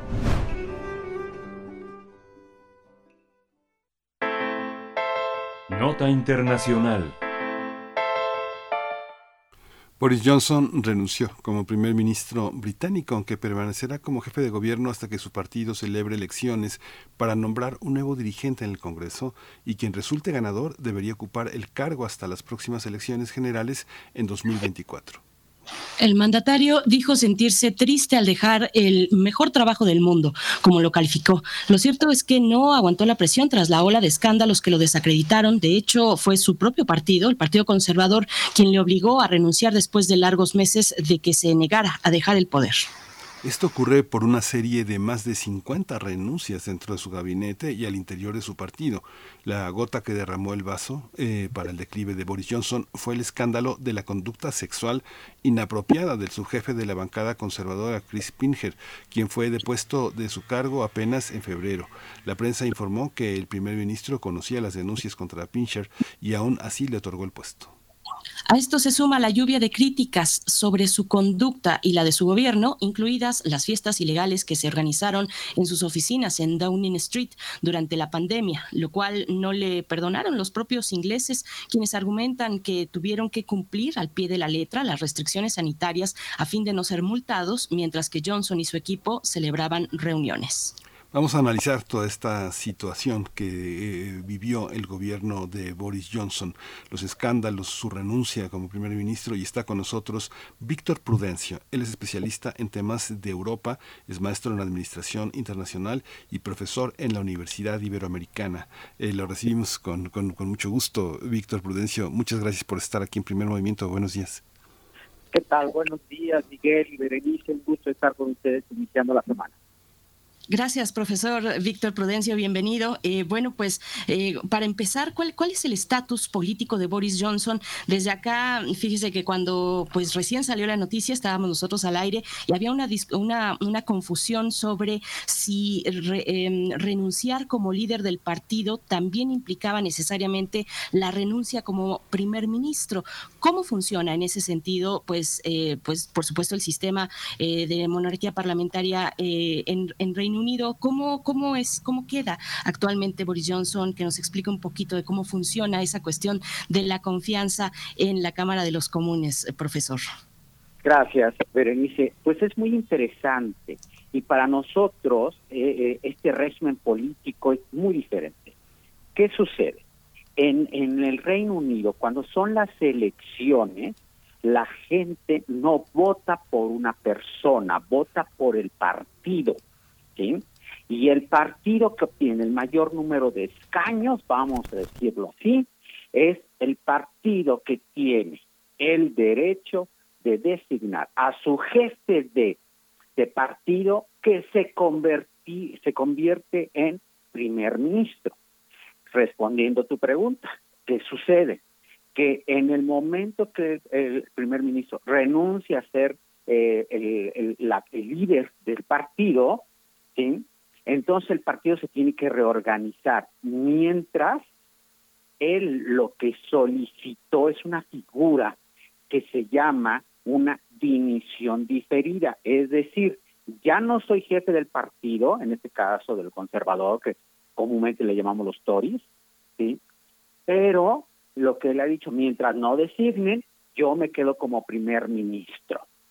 Esto, esto es un, es diferente a como eh, la democracia mexicana o de otros países que estamos mucho más cerca. Entonces, él sigue siendo primer ministro el día de hoy, este, mientras no exista este, alguna otra decisión. Esto se llama dimisión diferida. Ahora, ¿qué es lo que está sucediendo? Por los escándalos que ahorita en el reportaje ustedes ponían, ¿sí? Muchos, tanto los laboristas, que se puede decir es el principal partido opositor, ¿sí? pero también correligionarios del Partido Conservador están pidiendo la dimisión inmediata, es decir, te vas del partido, pero te vas como primer ministro, ¿sí? Inmediatamente. Esto significa que se tendría que nombrar, vamos a decirlo así, un interinato, ¿sí? Este, que sería el, el viceprimer ministro, el, y secretario de Estado y de Justicia, que es el señor Dominic Raab. ¿sí? Él quedaría. Pero es lo que se está discutiendo. El día de hoy, Berenice, hoy por la mañana, madrugada nuestra, este, se, se, está, se están estableciendo el calendario. Seguramente el calendario lo tendremos hoy en unas horas, en unos minutos, en donde parece ser que, es impresionante, pero parece ser que el señor eh, Boris Johnson estaría hasta el 5 de septiembre, que es este, la primera reunión después del receso de verano en el, Reino Unido del Parlamento, y que hasta el 5 de septiembre habría primer ministro eh, designado. ¿sí? Este, estamos esperando que el famoso comité de en 1922, que es el comité cúpula, vamos a decirlo, del Partido Conservador, este, dé a conocer el calendario. Hoy, mañana, parece que mañana este, se estaría cerrando los candidatos que podrían eh, pues tener el interés o que ya se ha pronunciado por el interés de ser el, el jefe del partido. Hasta el momento llevan 11 candidatos. Es otro régimen totalmente diferente, un régimen político muy diferente al nuestro. En, la sociedad eh, eh, británica, ¿qué papel juega Boris Johnson? Cuando hablábamos de Trump y decían todo el mundo detesta a Trump, sin embargo, en las encuestas al interior del país, Trump siempre salía bien parado, incluso en la elección, incluso los problemas que tiene Joe Biden es parte de que una gran parte del pueblo norteamericano sigue simpatizando con Donald Trump. En el caso de Boris Johnson también hubo una, una proyección ideológica tan fuerte, unas formas de popularidad, pues, este, su forma caprichosa de presentarse en las conferencias de prensa, toda una, toda una manera de ser. ¿Cómo, cómo, cómo está en la popularidad, en la, en la recepción del pueblo británico lo que está sucediendo? ¿Y quién es Boris Johnson? ¿Tiene, tiene más vida? Eh, ¿Hay vida en el más allá de Boris Johnson? Buena pregunta, Miguel. Primero, te respondo. Boris Johnson, mucha gente, ¿sí? expertos, lo, lo, lo, lo comparan con sus diferencias, obviamente, con lo que fue el presidente Trump. ¿sí? Una persona que llegó en el momento adecuado, estuvo en el momento adecuado, en el lugar adecuado, en donde este, cansados, cansados, hay que decirlo así, de lo mismo, este, inclusive laboristas votaron por él en el año 2019 y que ustedes recordarán que arrasó en las elecciones, ¿sí? Arrasó. Nada para darte un tema y, un, un punto. El, el Parlamento, la Cámara Baja, o la Cámara de los Comunes, que se le llaman en el Reino Unido, son 650 curules, vamos a decirle así. Los conservadores tienen 359. Desde Margaret Thatcher no se había visto alguien que ganara esta cantidad de, de, de, escaños, por lo cual tenía la mayoría, más de la mayoría absoluta. Entonces, este, ¿qué sucede? Que llega con una, con una, una, una promoción, con un, una aceptación tremenda en la última semana. Y a raíz de los escándalos de esta de los eh, party gay que le llaman no estas fiestas que se realizaron en plena pandemia después lo de el diputado Kirchner este y después también eh, esta eh, darse cuenta que, que engañaba que, que manipulaba y todo esto las últimas encuestas sí muestran que ha perdido eh, eh, apoyo popular. Sí ha perdido apoyo popular. Incluso este fin de semana algunos eh, eh, expertos ahí en el Reino Unido comentaban, y con eso contesto segunda pregunta, es de que recordemos que para ser ministro, para ser primer ministro o estar dentro de la cartera en los principales puestos de gobierno, se tiene que ser ser parte de la Cámara de los Comunes. Entonces, el señor, el señor Boris Johnson, cuando de ser primer ministro, él regresa a ser parte de la Cámara de los Comunes y su, si, en su distrito. Lo que estaba, están algunos diciendo que inclusive ha perdido apoyo en su distrito, es decir, que puede dejar de ser, pues, bueno, va a dejar de ser primer ministro, pero además puede perder el distrito por el cual está él, él, él, está representando. Entonces puede salir hasta la Cámara de los Comunes y entonces sí, su vida política ahí terminará. Profesor eh, Víctor Prudencio, eh, volviendo a, esas razones que llevaron pues a Gran Bretaña a este punto, este punto pues de eh, un punto crítico en su política, pues no solo están los escándalos, sino también los resultados que ya va dejando el, el Brexit. ¿Cómo ve, ¿Cómo ve usted? ¿Cómo va marchando el Brexit? ¿Qué resultados?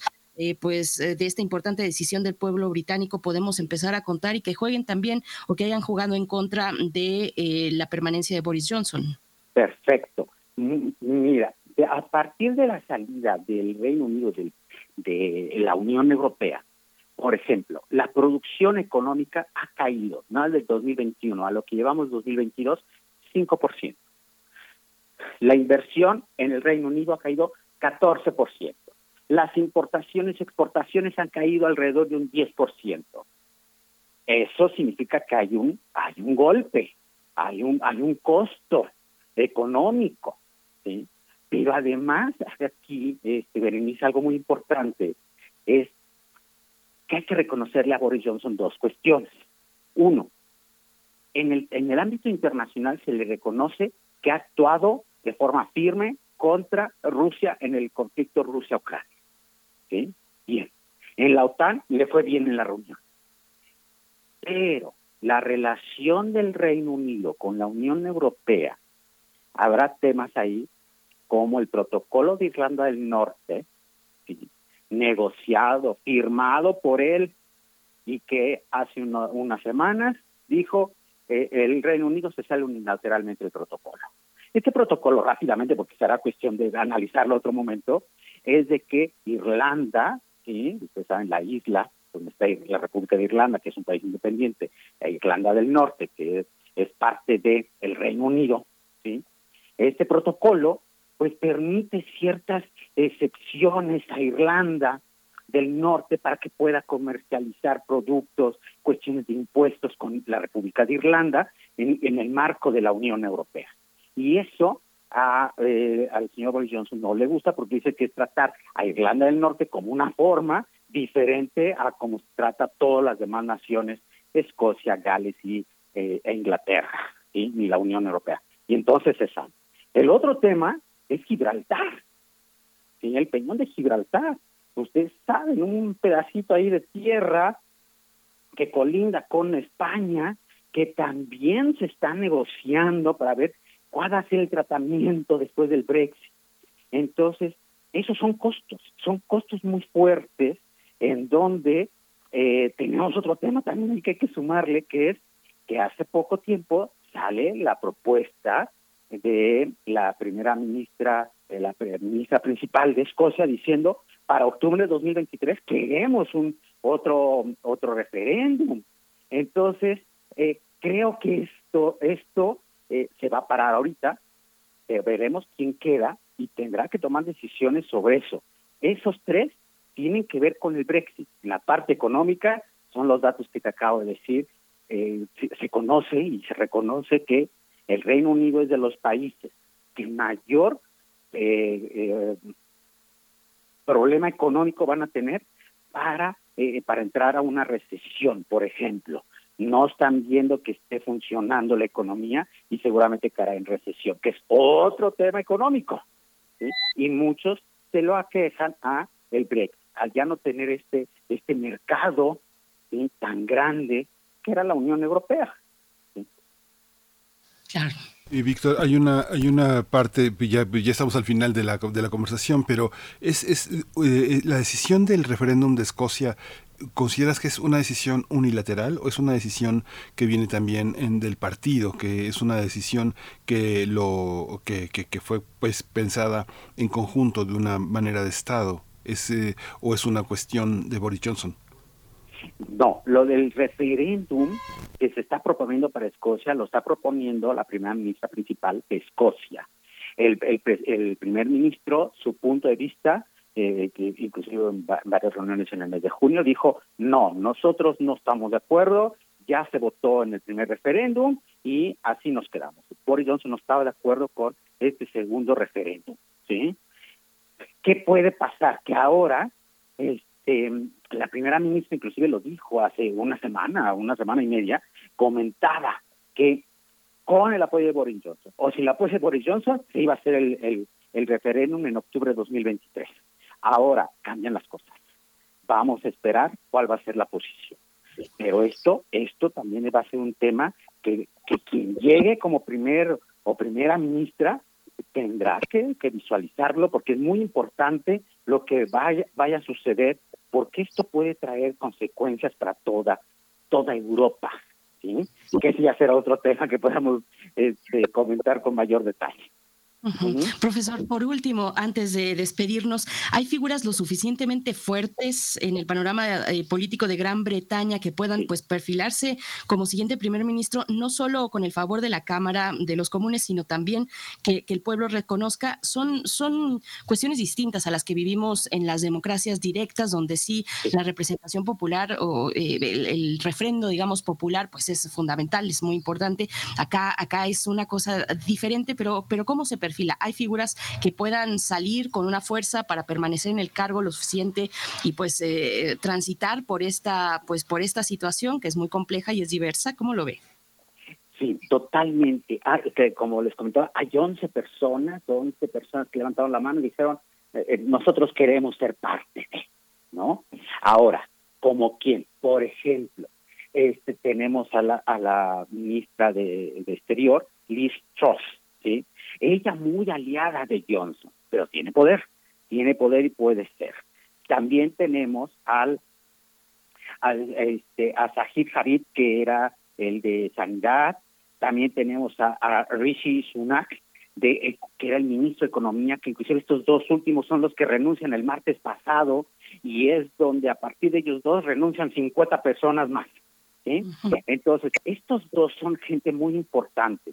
Aquí nada más algo que nos preocupa a los que estudiamos esto es que todos están diciendo que hay que bajar impuestos. ¿Ok? No, le voy a dar un dato.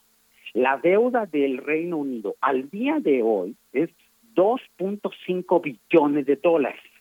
Y el Producto Interno Bruto del Reino Unido es 2.7, 2.8 billones.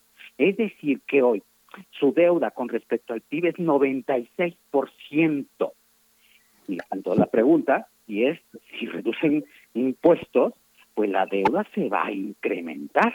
Y esto, pues algo tendrán que hacer. ¿sí? No es solamente bajar impuestos por bajar. Es, ok, bajar impuestos, pero de algún lado se tiene que recortar presupuesto. Porque si no, la deuda, que ya hoy es 96%, ¿sí? nada más para que nos demos un cuenta, México más menos tiene alrededor de un de un 52% de su deuda con respecto al PIB. ¿sí? El Reino Unido hoy tiene 96%. ¿sí? Entonces, esas personas, y casi todos están proponiendo reducir impuestos. Está bien, pero el tema es y la deuda, ¿no? También tenemos a, al fiscal general, ¿sí? Suela Braverman. Hay, hay 11, creo que esos son los más importantes que pudieran llegar a ser este, jefe del, Partido Conservador, de los Tories, y por lo tanto convertirse en primer ministro, por lo que nos estarán confirmando hoy en la tarde, hora de Londres, este, para el 5 de septiembre o tal vez antes. Es muy interesante el panorama que, que se viene, eh, profesor eh, Víctor Prudencio. Muchas gracias por esta mañana. Ya llegamos al filo de las nueve de la mañana y le agradecemos muchísimo su, su disposición, siempre su colaboración. Eh, estamos al habla. Muchas gracias, Víctor Prudencio, profesor de la Universidad Iberoamericana, especialista en Europa y en Administración Internacional. Muy agradecidos. Buenos días. Buenos días. Hasta pronto, profesor Víctor Prudencio. Bueno, pues ahí está, esta lectura muy interesante, panorámica y que ojalá tengamos oportunidad de dar continuidad. Nosotros vamos a despedirnos de Radio Nicolaita, 8 con 58 minutos. Les dejamos con música de la curaduría de Bruno Bartra a propósito de dentro de dos días, el Día Mundial del Rock. Nos ha dejado una selección muy rockera y además distinta en todo el mundo. Eh, esto está a cargo de Rodríguez y se titula Crucify Your Mind. Con esto nos despedimos y después vamos al corte.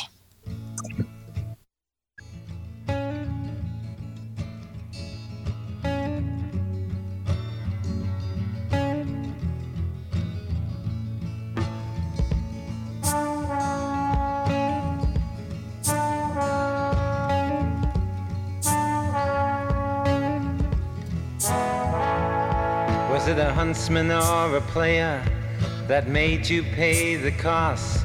That now assumes relaxed positions and prostitutes your loss? Were you tortured by your own thirst in those pleasures that you seek? That made you Tom the Curious, that makes you James the Weak?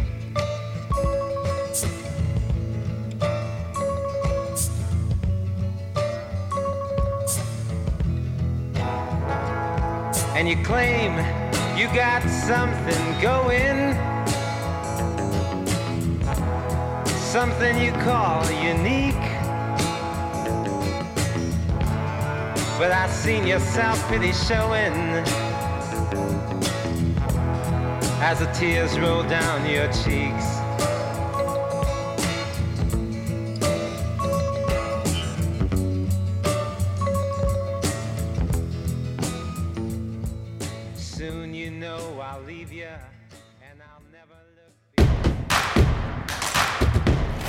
Síguenos en redes sociales. Encuéntranos en Facebook como Primer Movimiento y en Twitter como arroba PMovimiento. Hagamos comunidad.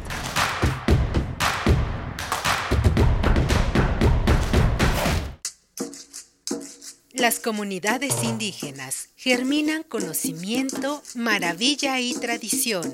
Son el México profundo, el presente donde hilan un collar de flores. Xochicóscat, collar de flores, con Mardonio Carballo, lunes 10 de la mañana por Radio UNAM. Experiencia sonora.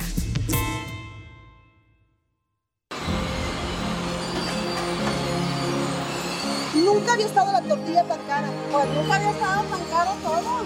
Pero ya para que ni para las tortillas nos alcance. No, hombre, esto está peor que nunca. En México vivimos una crisis por la inflación disparada. Ante esta emergencia, el PRD propone 10 pesos por kilo de tortillas, con un programa de emergencia para la alimentación de las y los mexicanos. Un nuevo amanecer. PRD. Querida audiencia madrugadora de testimonio de oídas, sigamos escuchando y develando hacia dónde nos lleva la música nueva y su quehacer sonoro. Martes y jueves, 1 a.m. por ambas frecuencias. Retransmisión sábados y domingos a la misma hora por frecuencia modulada. Radio UNAM, Experiencia Sonora.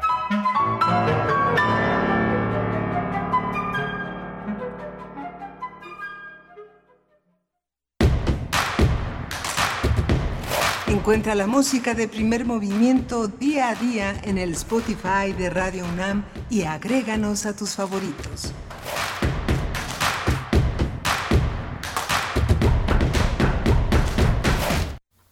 9 de la mañana con dos minutos ya de este lunes, lunes 11 de julio de 2022. Les saludamos en las frecuencias universitarias, Radio Pública y Radio Universitaria en vivo, sonando en el 96.1, la frecuencia modulada, el 860 de AM y en www.radio.unam.mx. Ya estamos llegando, ya llegamos a nuestra tercera hora de transmisión en este lunes, iniciando la semana con todos ustedes. Saludos, saludos si nos escuchan, si nos sintonizan en cualquiera de estas frecuencias o también desde la web, si están participando también en redes sociales. Muchas gracias por sus comentarios que nos acompañan a todos y a todas en este espacio donde queremos hacer comunidad a través del diálogo. Se encuentra esta mañana, como cada día, Rodrigo Aguilar en la producción ejecutiva, Violeta Berber en la asistencia de producción, Andrés Ramírez está hoy también muy rockero en la producción, en, en la consola, frente a los controles técnicos, Tamara Quirós en las redes sociales y Miguel Ángel Quemain en la, en la conducción de primer movimiento. Miguel Ángel, pues dándolo todo,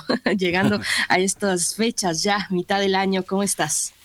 Muy bien, Berenice, muchas gracias a todos por su seguimiento, por su radioescucha. Eh, hemos tenido también una mañana que se ha pasado como agua, muy, muy, muy interesante después de una semana que pasó eh, llena de sucesos también que han colocado en la opinión pública muchos temas que tienen que ver con el pasado y que tienen que ver con varias concepciones que se han tenido en los últimos eh, las últimas semanas sobre el propio pasado muchos eh, nos preguntábamos se preguntaban eh, este si, eh, si el expresidente Luis Echeverría iría también en este en este en este abecedario de víctimas, de las víctimas. entonces, es interesante ver cómo uno de los planteamientos que tuvimos la semana pasada sobre eh, la consideración sobre los familiares de los verdugos, sobre la eh, reconciliación que tiene que darse en ese sentido es importante. Y lo vimos en los hechos, lo vimos en los hechos cómo se materializa unas condolencias eh, del presidente de la República a la familia del expresidente Luis Echeverría, donde ha habido personas eh, muy notables, eh, muy queridas y, muy eh, que forman parte pues también del desarrollo de la cultura en, de la cultura en México. ¿Cómo, cómo recuperar, cómo recuperar esa, esa memoria importante frente a un personaje que evidentemente fue un, un hombre que traicionó a una gran parte de la sociedad mexicana, que participó, que se hizo ver como un hombre populista, progresista, internacionalista y detrás había una máscara enorme. Mi amigo, mi, eh, este, mi compañero de trabajo también, eh, Jaime Casilla, su, eh, su, director de producción en la estación, me hacía pensar ayer en los, y lo, y lo haremos en la semana, lo reflexionaremos en la semana sobre este tema, los Nixon Papers, que son una serie de de documentos muy importantes eh, elaborados en julio de 1972 en la visita que hizo eh, el presidente, el expresidente Echeverría a la Casa Oval, poniendo sobre la mesa de Nixon a un país eh, que entregaba, que lo a la lucha contra el comunismo y que venía de una gran traición también a la patria en el 68, en el 71, que es importante reflexionar, ¿no? Reflexionar esta alta traición y cómo, cómo se va impune, cómo se va impune eh, en el términos jurídicos una figura que es el equivalente a otros muchos eh, eh, traiciones, traiciones y traidores este, a, la, a, la, a su país en ese sentido, a la capacidad de pensar, al progreso de las ideas, como pasó en Sudamérica. ¿no? Echeverría entra en esta, eh, pero es importante. El presidente eh, con mucha dignidad le manda condolencias a su familia, nosotros también, por supuesto. Personalmente hay muchas personas queridas en esa familia, muchas personas que merecen un reconocimiento y que se da en esta contradicción que el país no ha sabido no ha sabido resolver todavía. Creo que Latinoamérica tiene muchos pendientes en esa en esa en ese tema, ¿no? Berenice. Por supuesto, sí, Miguel Ángel. Eh, pues sí, eh, frente al fallecimiento, que es finalmente donde está rondando tu comentario, para quienes no se hayan enterado, es difícil no enterarse, pero bueno, eh, si, si no lo hicieron, el fallecimiento que se anunció, pues que tuvo lugar este fin de semana de Luis Echeverría, muere impune, como lo dices y como lo han dicho muchos, y, y pues a, a, muchos tampoco les, les gustó del todo, aunque sí hay un reconocimiento de este mensaje de condolencias, es un mensaje de, de condolencias a familiares y amigos del expresidente Luis Echeverría pues yo lo encuentro como protocolario. Sí, no es, e, es muy amargo, pero, pero finalmente en ese tono. Me parece que no, no excede, no se va a otro lugar, es un mensaje eh, protocolario y sí, por supuesto, aquí ya lo hemos conversado, nos hace falta la conversación de qué hacer, eh, eh, cuál es el lugar, cuál es el lugar de los familiares de, pues, de, de los verdugos, de las personas que protagonizaron pues esos momentos tan oscuros de nuestra historia esa llamada guerra sucia que mm, los familiares de, de estos colectivos que buscan justicia prefieren llamar terrorismo de Estado.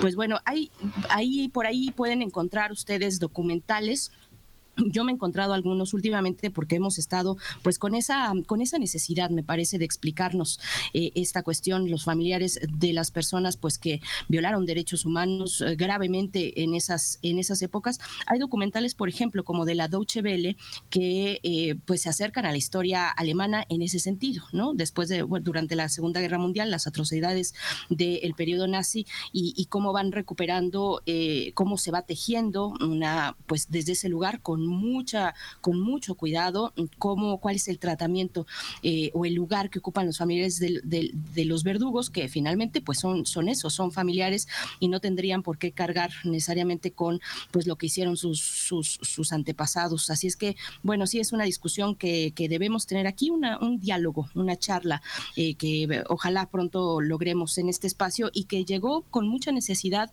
luego de aquel, de aquella ceremonia de a finales de, junio en el campo Marte, en el campo militar número uno, donde convocados eh, familiares de víctimas de, víctimas de la de la guerra sucia e incluso sobrevivientes también convocados por el gobierno eh, en este acuerdo para una comisión de la verdad del esclarecimiento de aquellas épocas, pues bueno, eh, ahí ahí surgió esa necesidad también, ya la traíamos, pero ahí muy patente surgió la necesidad cuando se propone desde el gobierno, pues colocar también el nombre de los militares que considera el gobierno fueron víctimas también de ese periodo. Pues bueno, ahí está, llega eh, con una muerte impune.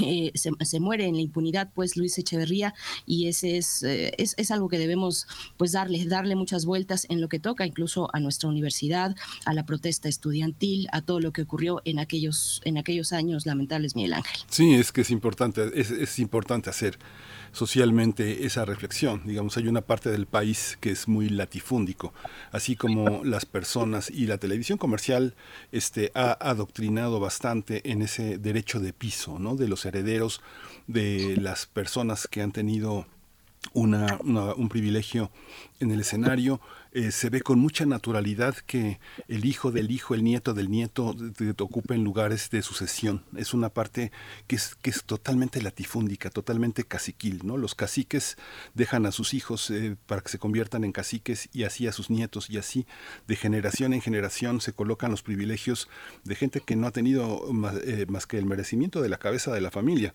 Todo lo demás es sucesión hereditaria. Ha sido en la, en la sociedad del espectáculo, ha sido en la sociedad empresarial, pero también ha sido en el Estado. La gente que ha tenido los privilegios de tener los grandes puestos de Estado ha incrustado ahí también este, a, sus, a sus hijos. Y, yo creo que es una revisión histórica que merecemos todos, una explicación de las personas que ocupan los lugares eh, bajo este esquema hereditario. El sindicalismo mexicano tiene ese privilegio, ¿no? Hay una parte que me parece importante revisar en términos de justicia social y de, y de democracia, que es algo que, que este, a los que les va bien no se cuestiona, pero a los que les va mal, híjole, a los que los son familiares de los verdugos les va, les va como en feria, como se dice, ¿no?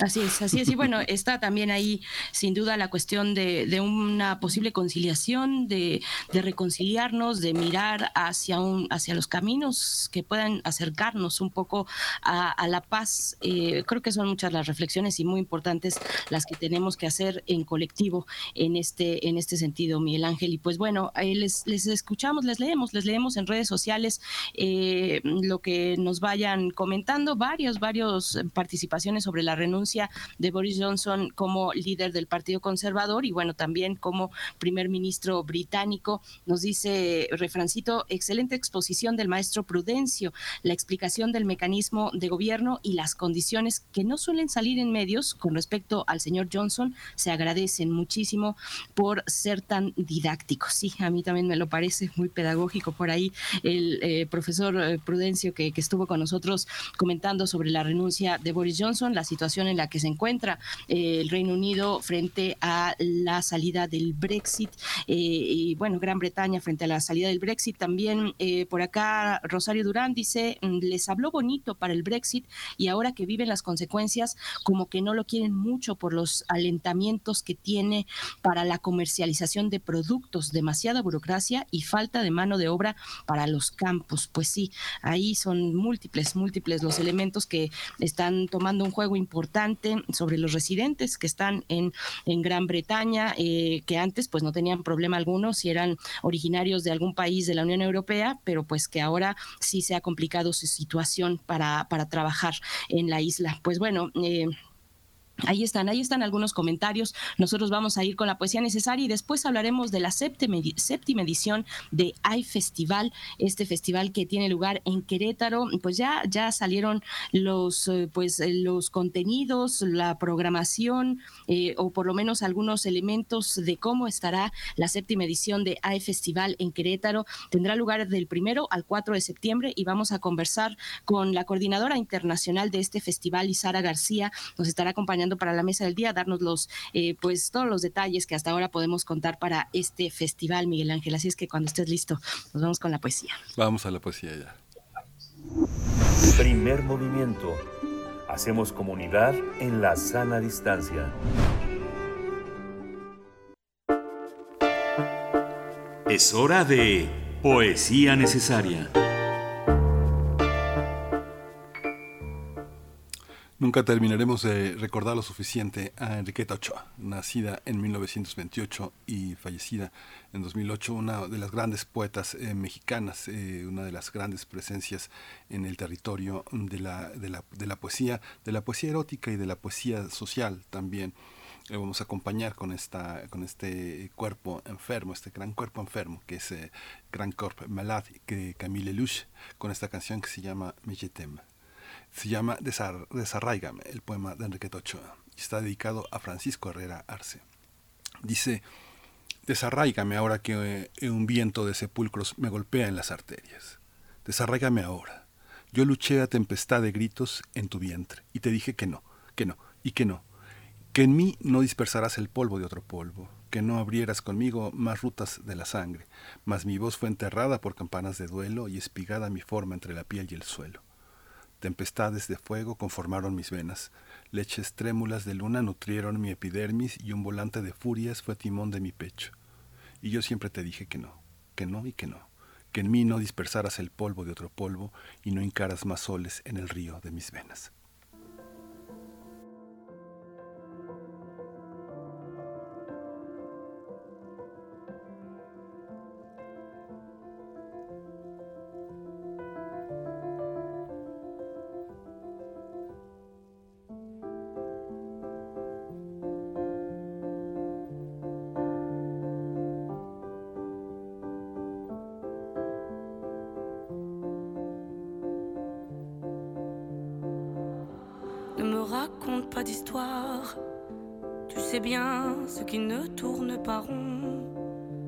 Chez moi, ne m'en demande pas trop.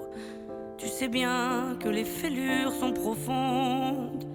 Sans moi, ne t'accroche pas si fort. Si tu doutes, ne t'accroche pas si fort.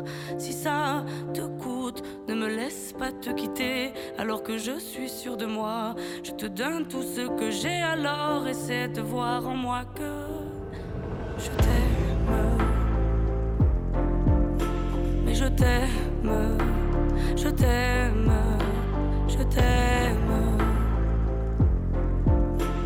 Je t'aime, je t'aime, je t'aime du plus fort que je peux.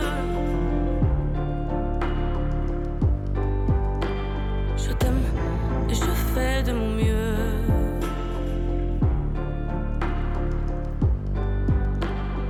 m'avait dit attends, tu vas voir, l'amour c'est un grand feu. Ça crépite, ça illumine, ça brille, ça réchauffe, ça pique les yeux. Ça envoie des centaines de lucioles tout là-haut, au firmament. Ça s'allume d'un coup, et ça éclaire le monde et la vie différemment. Nous on a craqué l'allumette pour l'étincelle de nos débuts. On a alimenté ce foyer de tous nos excès, de nos abus. On s'est aimé plus que tout, seul au monde dans notre bulle. Ces flammes nous ont rendus fous. On a oublié qu'au final, le feu, ça brûle. Je t'aime. Je t'aime. Je t'aime. Je t'aime.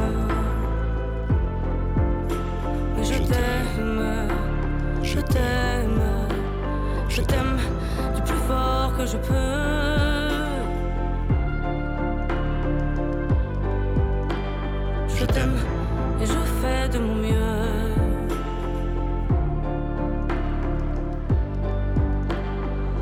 M'approche tout près de notre feu et je transpire d'amertume. Je vois danser ces flammes jaunes et bleues et la passion qui se consume. Pourquoi lorsque l'amour est fort, il nous rend vulnérables et fragiles? Je pense à nous et je vacille. Pourquoi depuis rien n'est facile? Je t'aime en feu, je t'aime en or. Je t'aime soucieux, je t'aime trop fort. Je t'aime pour deux, je t'aime à tort. C'est périlleux, je t'aime encore. Alors c'est vrai, ça me perd fort. Je t'aime pesant, je t'aime bancal. Évidemment, ça me dévore. Je sais tellement que je t'aime mal. Si j'avance avec toi, c'est que je me vois faire cette danse dans tes bras. Tes attentes, j'en ai pas. Tu me donnes tant d'amour, tant de force, que je ne peux plus me passer de toi si mes mots te blessent. C'est pas ta faute, mes blessures sont d'hier. Il y a des jours plus durs que d'autres si mes mots te pèsent. J'y suis pour rien. J'y suis pour rien. Rien. Mais je t'aime. Je t'aime.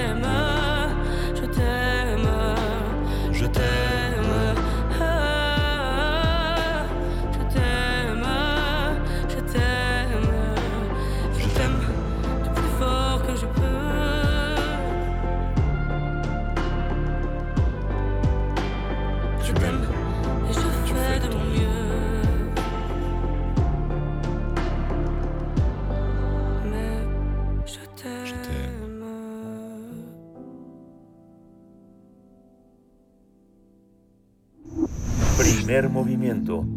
Hacemos comunidad con tus postales sonoras. Envíalas a primermovimientounam.gmail.com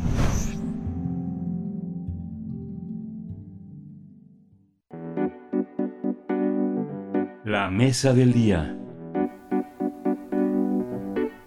Del primero al 4 de septiembre próximo se va a realizar en siete delegaciones de la ciudad y en el estado de Querétaro la séptima edición del iFestival con 145 participantes de 15 países en 94 actividades. Para esta edición, el iFestival tiene la participación de dos premios Nobel como Wole Soyinka en literatura, Tahuacol Karman, Nobel, de la Paz, así como de escritores y escritoras como Vivian Gornick, Rosa Montero, Horacio Castellanos Moya, Caitlin Morán, Viet Guyen, Paul Muldon y Gonzalo Celorio, también Cristina Rivera Garza, Alma Guillermo Prieto, Leila Slimani y Miriam Tauls. También la séptima edición contempla a científicos como Antonio Martínez Ron, Carlos Briones, eh, George Macari y a músicos y artistas como Jarvis Cocker y Jorge Villadoms, eh, La Cachada Teatro.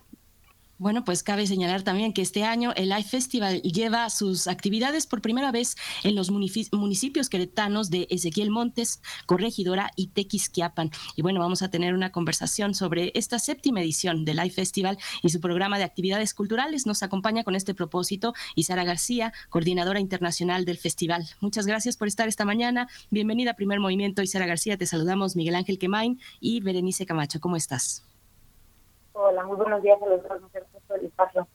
Gracias, buenos días, eh, Isara García. Pues cuéntanos, de alguna manera llegar eh, con, con, una, con un repertorio así de eh, actividades ya presenciales eh, significa toda una, todo un repaso de lo que fue un poco la pandemia en términos de encuentros de, escritores.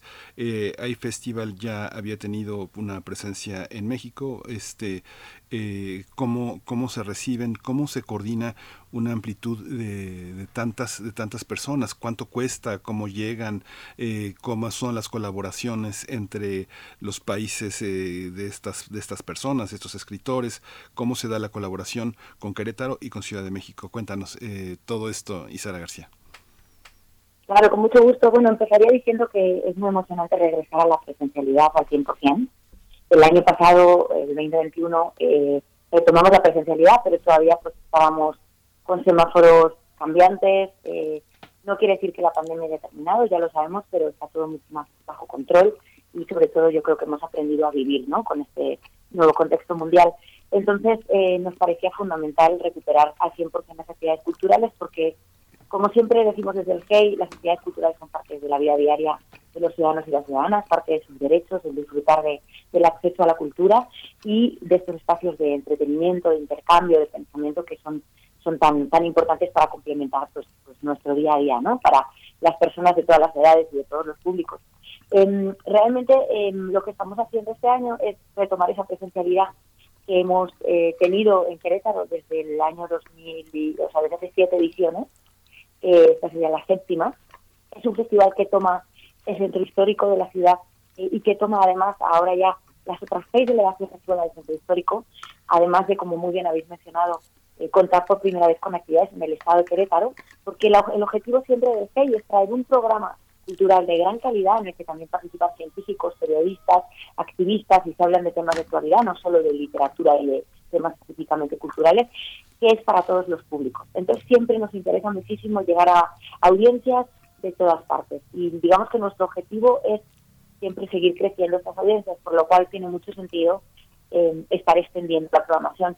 Eh, mencionas además también la Ciudad de México, aprovecho que estamos hablando con vosotros, compañeros de Radio UNAM y compañeras, eh, colaboramos precisamente con la, con la Universidad Autónoma de México eh, para llevar a varios de los participantes del festival a actividades. En este caso será en el marco de la Feria del Libro Universitario, eh, que coincide más o menos a fechas con los eventos de Querétaro. Eh, y este tipo de colaboraciones, retomando un poco también la otra pregunta que hacías de cómo se monta esto, son claves para, para un evento como el HEI. ¿Por qué? Porque eh, es un gran puzzle en el que tenemos este año 94 actividades 145 participantes que llegan de 15 países y pues hacer que toda esta gente llegue a México, que esté además en conversación con grandes eh, nombres y también con nombres emergentes de la cultura, de la ciencia, del pensamiento mexicano y también queretanos y queretanas, eh, requiere pues una gran coordinación y un gran trabajo en equipo con muchas otras organizaciones, no solamente dentro de lo que es el Festival. Somos una organización sin ánimo de lucro, por lo tanto siempre tenemos que establecer alianzas eh, para poder llevar adelante nuestras actividades y para hacer que estas actividades sean de calidad y además con un costo realmente muy, muy bajito, incluso gratuitas para estudiantes. Luego, si queréis, os cuento un poco cómo funciona el tema de, los boletos y los registros para el streaming que hacemos también, etcétera. Eh, realmente nuestros socios principales están en el gobierno de Querétaro y el Estado de Querétaro, que este año unen fuerzas para hacer posible el evento. Eh, estamos hablando de un presupuesto que supera los, los 14 millones de pesos en total, sumando también las partes, digamos, en, en especie, los espacios que nos prestan, las colaboraciones que hacemos muy importantes, por ejemplo, con embajadas, con la Embajada de Francia, eh, con, el, eh, con el Consejo Británico, con Acción Cultural Española, que posibilitan que todos estos invitados internacionales lleguen hasta México, ¿no? Entonces, eh, realmente es, es un evento cultural para el disfrute y que también supone yo creo que un, un esfuerzo y un, un, gran trabajo en equipo que, que me gusta poder celebrar, aprovechando que, que nos hizo esta pregunta. Y Sara García, te, bueno, te escuchamos y, y, nos damos cuenta un poco, tal vez solo por la superficie, de un trabajo muy arduo en, en, términos de las alianzas que tiene que hacer un festival como este para lograr sus, sus objetivos. Alianzas que van, como lo has dicho, pues desde lo local, con, por ejemplo, con secretarías municipales en el estado de Querétaro, pues hasta alianzas eh, con instancias de talla internacional. ¿Cómo está la cuestión para los públicos? Más allá, además de lo de, las alianzas, pues, con los talentos y los participantes, las y los participantes y las instituciones que están también ahí detrás de todo este esfuerzo, ¿cómo es la relación o cómo es acercar al público global incluso la propuesta de iFestival? ¿Cómo, ¿Cómo colocarle al festival en escena, en la escena, pues, mundial, la escena de los festivales culturales en el mundo, Isara? Bueno, ese es el trabajo creo también más importante, junto por supuesto a la parte digamos financiera y de coordinación, es que el festival se hace para el público. Entonces lo que lo que queremos es que llegue a ese público. Por suerte llevamos ya aquí en México, vamos en Querétaro en México 10 años, en Querétaro, perdón, 11 años y en Querétaro 7 años, y hemos podido ir trabajando con mucho cuidado y también con mucho amor y con mucha colaboración, eh, que el público conozca lo que aporta el festival. A mí me, emociona mucho, por ejemplo, conversar con vosotros hoy y que no me, no me preguntéis lo primero qué es el sino que me estéis comentando qué programa traemos y cómo vamos a estar trabajando este año. Eso quiere decir que hay un conocimiento, tanto por parte de los compañeros y compañeras de la prensa como vosotros, como del público en general. Eh, la cultura eh, siempre eh, es algo que todo el mundo debería tener acceso a ella, pero hay veces que em, hay ciertos sectores que les sale como digamos más natural o más les parece más normal eh, acercarse a ver eventos culturales y otras personas que se sienten menos incluidas. Ese es el trabajo que nosotros tenemos que hacer porque todo el programa de Festival está hecho desde, eh, hacemos talleres, hacemos pláticas, hacemos también algún concierto y todos estos formatos que estoy mencionando son muy accesibles, son accesibles para cualquier persona independientemente de su origen, de su nivel educativo, eh, de su edad, ¿no? Entonces, eh, por una parte es comunicar eso, por otra parte ya hemos ido creando ese público a lo largo de estos siete años y una cosa que ha sido fundamental ha sido, por un lado, el trabajo con las universidades, puesto que los estudiantes universitarios son nuestro público natural y también el público del futuro y también los gestores culturales del futuro, los científicos y científicas del futuro, etcétera. Es la gente que le apetece participar en estas actividades. Y además, eh, también trabajar con asociaciones civiles y con organismos públicos eh, para generar estas audiencias buscando a estas personas que quizá no se acerquen eh, de una manera tan natural por cuestiones, eh, digamos, eh, históricas incluso a los eventos culturales, ¿no? que no se sientan tan invitados o invitadas. En Querétaro trabajamos con cuatro asociaciones civiles, perdón, dos de ellas desde hace ya siete años, que son Leo y Cerro Rojo, y este año sumamos también a la otra banda, ya en el semáforo se aprende. ¿Qué hacemos con estas asociaciones civiles? Ellos trabajan en las comunidades en Querétaro, no solo en el centro histórico, y además eh, con un espectro grande de gente.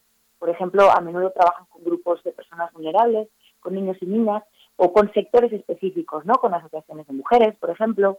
Entonces, es muy importante el trabajo que hacemos con ellos, no solo porque llegamos y les decimos esto es lo que traemos en el Hayden a verlo, sino porque desde antes ellos nos dicen, fíjate que en esta actividad en Corregidor nos interesa mucho un evento en el que hablemos de redes sociales. Entonces nosotros decimos, ah, muy bien, pues vamos a ver qué estamos programando que pueda encajar dentro de, ese interés específico. O, organizar, por ejemplo, talleres, tanto para adultos como para niños, porque eso siempre permite involucrar más a la población en, este tipo de actividades. Y como, como digo que me repito mucho, perdón, pues es lo más importante para nosotros, que esas actividades lleguen al público más amplio posible.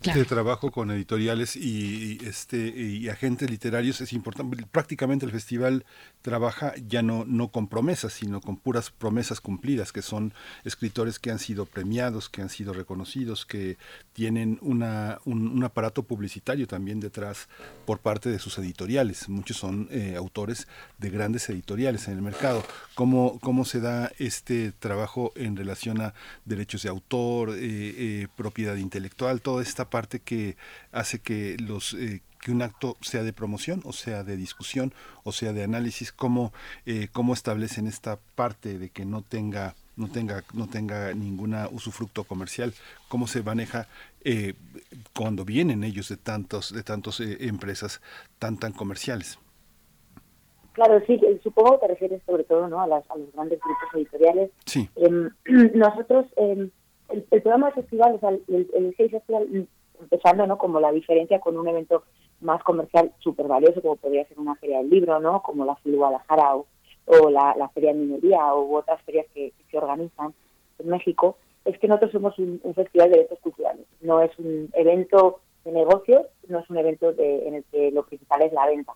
Sí tenemos venta de libros, pero esa venta no la hace directamente la organización, la hacemos precisamente con las propias editoriales.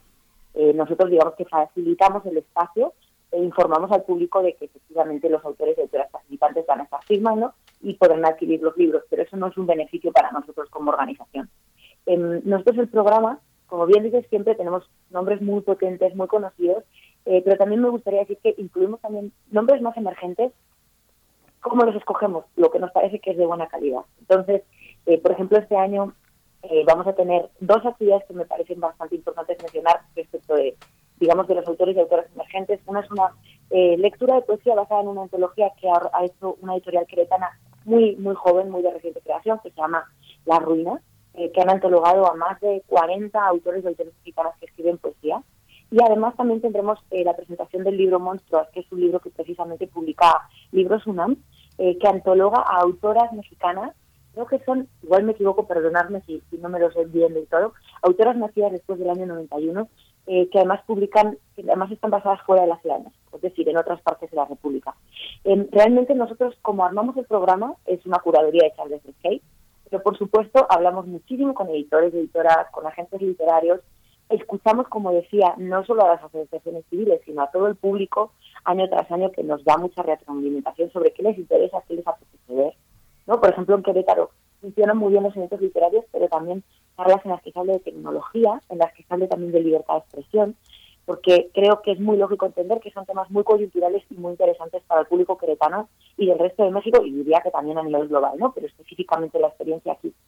Entonces nosotros siempre tenemos, eh, lo que hacemos es, eh, los invitados y invitadas participan porque es un evento de, de, prestigio y de calidad, donde saben que además van a tener un buen contacto con los lectores y lectoras o con el público, ¿no? Con los espectadores y espectadoras, y también lo que hacemos que es importante es eh, incluir a, los compañeros de la prensa, eh, como hacen pues todos los eventos culturales realmente, no es que sea exclusivo de Hey, pero es importante porque pues vosotros y vosotras sois los que nos ayudáis a comunicar lo que está pasando. Y a menudo también tenéis una doble función porque muchas de las personas que trabajan en prensa es gente que trabaja también en cultura, ¿no? Entonces, eh, ahí se crea una colaboración como una especie de simbiosis también con mi trabajo con, con la prensa, con, con, otros actores culturales, que es muy importante para que esto funcione. Y eso, aunque hay una parte comercial, que es la, la, venta de los libros, eso es algo que nosotros no vemos directamente, pero que facilitamos.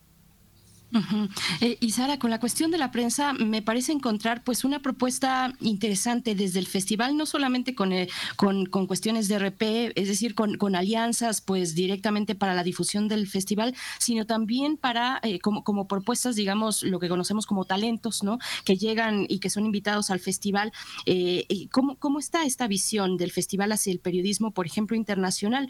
va desde, desde proponer a Tawakol Karman, periodista y activista yemení, Premio Nobel de la Paz, pero también hay figuras que están ahí en, esos límites siempre muy interesantes entre la literatura y el periodismo. Está Felipe Restrepo Pombo desde Colombia, también periodista y escritor. Eh, ¿Cuál es esta, eh, pues esta parte, incluso la misma, eh, ahí se me acaba de ir el, nombre ahorita, este, ahorita te lo, te, te, pongo ese ejemplo, Alma Guillermo Prieto, perdón, que también, ah, y, y, y extraordinaria también en la literatura, pero igualmente en el periodismo y en la crónica. Cuéntanos esa visión que va más allá de las alianzas de difusión del festival y que tiene como platos centrales a las miradas periodísticas eh, internacionales.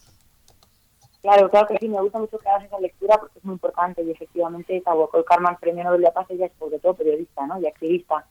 Em, nos parece súper importante el defender la libertad de expresión, defender la libertad de prensa, en el contexto de México a veces eh, sabemos que hay problemas con este tema por diferentes actores que, desgraciadamente interfieren eh, con la libertad de prensa. Sabemos que en, México llevan asesinados demasiados periodistas en lo que va de este año y en lo que va de los últimos años, ¿no? Entonces, eh, nos parece que celebrar el buen periodismo es fundamental porque una sociedad que está informada es una sociedad más libre. La gente como se informa a través del trabajo del buen periodismo, ¿no? De los buenos periodistas. Entonces, además, eh, de, digamos, romper una lanza a favor del periodismo, que nos parece importantísimo, eh, porque es como nos comunicamos también, ¿no?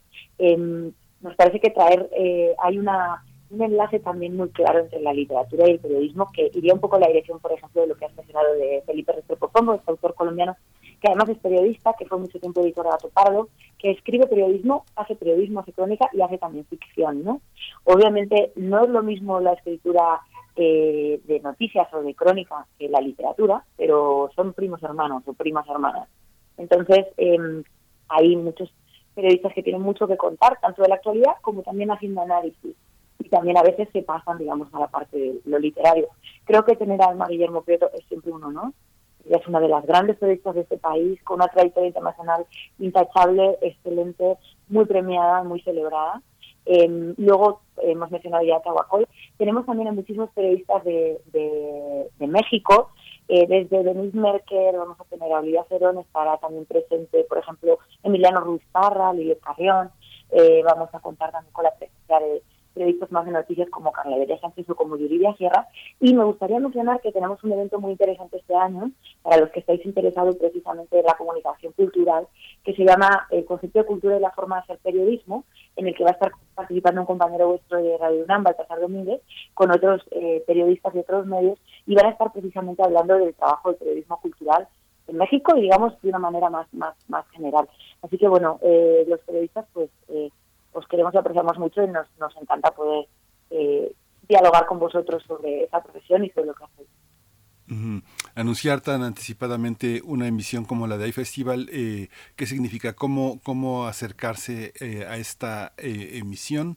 ¿Cómo conseguir los boletos? ¿Cómo registrarse? ¿Cómo darle seguimiento a todas estas, a todas estas presencias?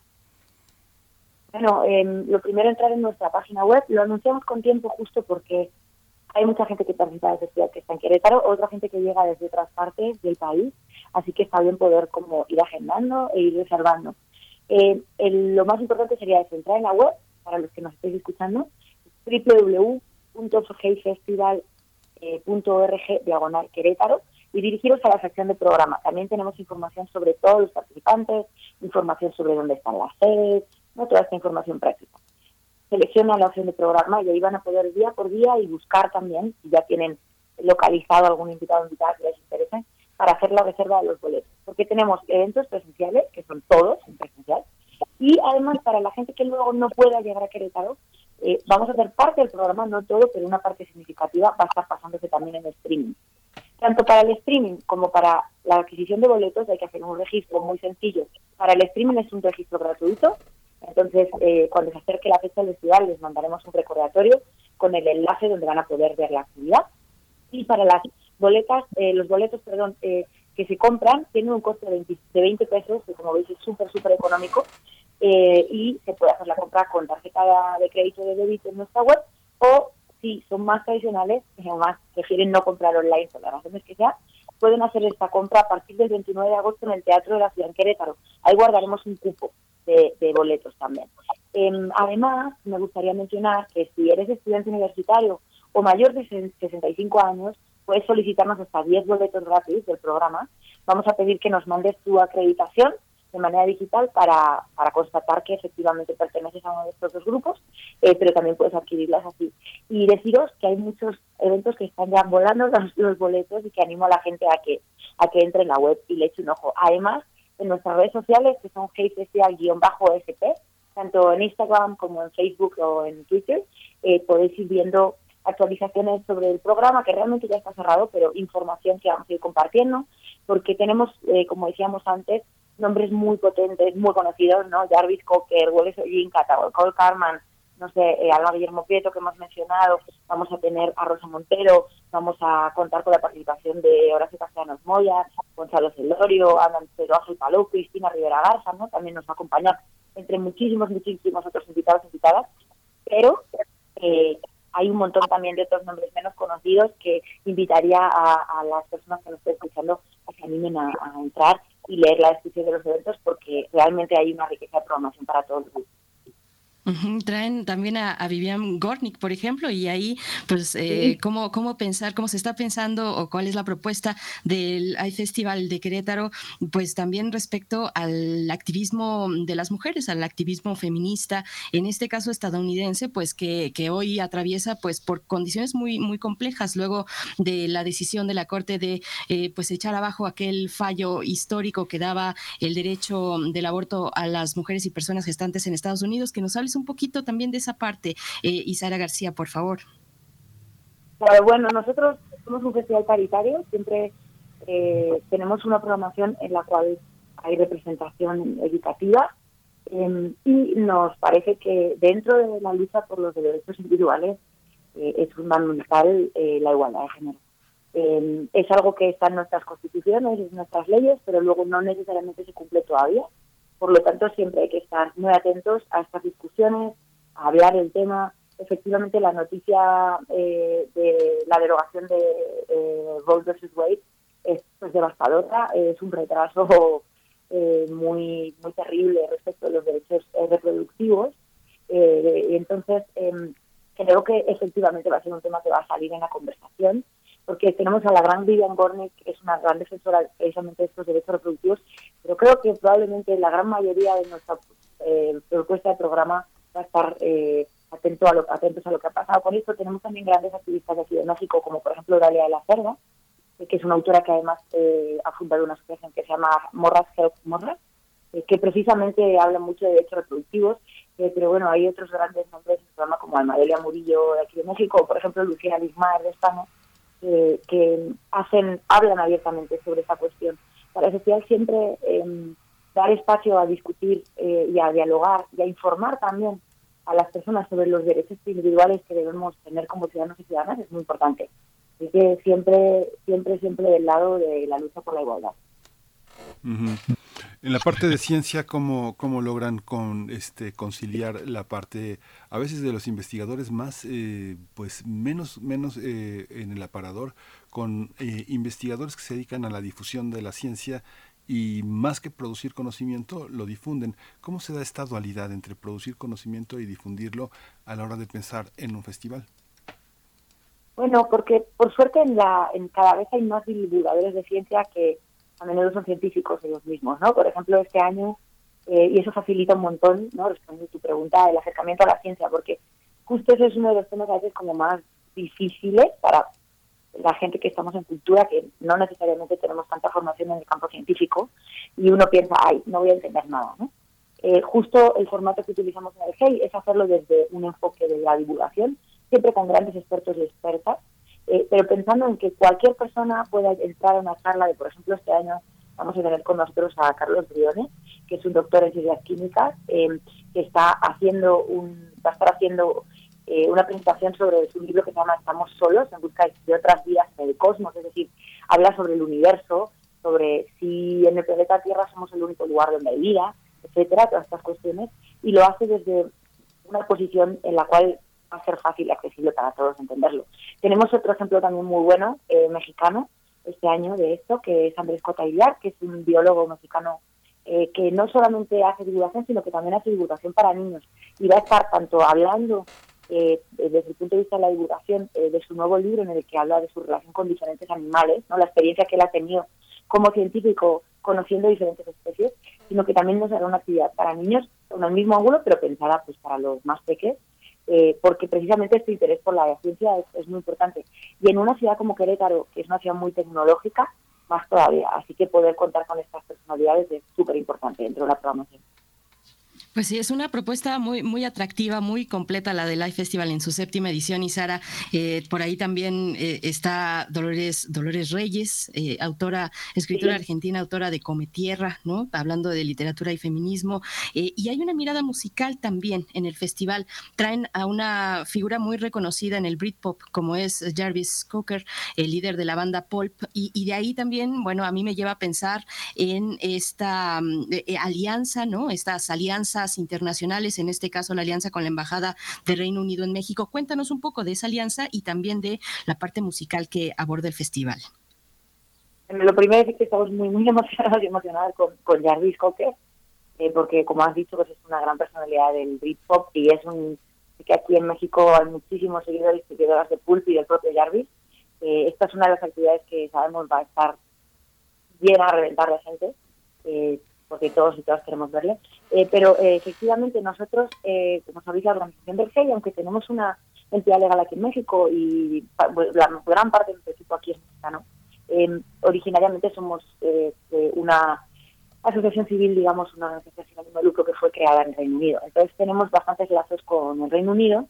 Tenemos la suerte de que desde el Consejo Británico y desde la Embajada siempre nos han apoyado, pensando específicamente ¿no? en establecer lazos entre México y el Reino Unido trayendo a estos grandes autores y autoras, ¿no? Y también pensadores científicos, etcétera. Fíjate que este año, además de Jarvis, eh, tenemos también a Katie Moran, que es esta periodista y escritora, también feminista, para, añadirlo, ¿no? Muy, bien que has mencionado Dolores Reyes, Come Tierra, una, un libro muy recomendado que además habla precisamente de, feminismo, de feminicidios y, de cómo superar todo eso también. Eh, Katie Moran es la autora de varios libros que también tienen un enfoque muy de género súper divertida. Vamos a tener también a Carol Caldwell, que es una periodista, que fue la periodista que desató, descubrió el escándalo de Cambridge Analytica, ¿no? Está, esto como a través de los datos de redes sociales, de Facebook, etcétera, se influía negativamente para apoyar a un partido más que a otro en las elecciones en Estados Unidos. Y luego tenemos también, por ejemplo, a Ella Graham Harrison, que es una periodista eh, del Guardian, eh, que acaba de regresar de Ucrania y está en conversación con otro periodista también eh, que está aquí en México, español, Jacobo García, que trabaja para el país que precisamente ha estado cubriendo eh, el mismo conflicto y nos, nos contarán cómo han visto ellos aquello. Así que em, siempre estas alianzas eh, con países como el Reino Unido, pues, pues muy importantes y tenemos la gran suerte de, poder hacerlo año a año, lo que hace que también este evento sea siempre sostenible y que continúe, ¿no? Una pregunta eh, eh, es también, eh, ¿qué, le deja, ¿qué le deja el a México? Te pregunto, ¿qué le deja pensando en festivales como el Cervantino, por ejemplo? Se hace un concierto sobre alguna pieza importante de Mozart que represente alguna dificultad teórica para que la ejecute la Orquesta Filarmónica del Bajío, por ejemplo, ¿no? Entonces se hace un taller, se hace un taller para que los músicos emergentes también en la entidad entiendan cuáles son los problemas de ejecución de esa pieza, ¿no? y, se queda, se queda, se queda como parte de lo que un festival como el Cervantino le deja a una entidad que sucede, que es Guanajuato. En este caso, el AI Festival, ¿qué nos deja? ¿Para, qué, para qué, qué, de permanente? ¿Qué cuando se vayan todos, cuando se acaben las actividades, con qué nos quedamos? ¿Qué nos quedamos? Muy buena pregunta. Aprovecho también para felicitar a los organizadores y organizadores del Cervantino, que el programa de Gen está espectacular. Creo que no se me ocurre ningún otro grupo que falte en ese programa que han, que han presentado hace una semana. Em, El festival siempre eh, tiene lo que vemos, que son los eventos, digamos lo que se ve más hacia afuera, que son las actividades del programa, ¿no? Durante cuatro días. Hemos estado trabajando en este programa a lo largo de todo un año, eh, trabajando además también, como mencionaba antes, con asociaciones civiles y con universidades, preparando quién va a venir al festival. No solo desde el decir, oye, vamos a traer a esta persona, ¿os interesa? Sino también se hacen actividades previas, sobre todo en este caso para niños y niñas en Querétaro, eh, en el que vamos preparándoles para los eventos que van a tener, por ejemplo, con Andrés Cotaigado, o con Juan Gerovis o con Natalia Toledo, para que haya un aprovechamiento mayor de esta experiencia en encontrarse con los autores. El festival, digamos que es como un detonador, es como el, más que un detonador, es un catalizador de un montón de otras actividades alrededor. Aprovechamos para promover también el trabajo de los editores y editoras de este país. Eh, he mencionado antes, por ejemplo, a La Ruina, pero están también Gris Tormenta, Pollo Blanco, por supuesto todas las editoriales eh, eh, mexicanas más conocidas, desde Sexto Piso hasta Dharma Books, pasando por Almadía, eh, también vamos a estar trabajando con Siglo XXI, con Grano de Sal, eh, por supuesto con los editoriales más grandes grupos que también son muy importantes como Penguin Rojas o Planeta.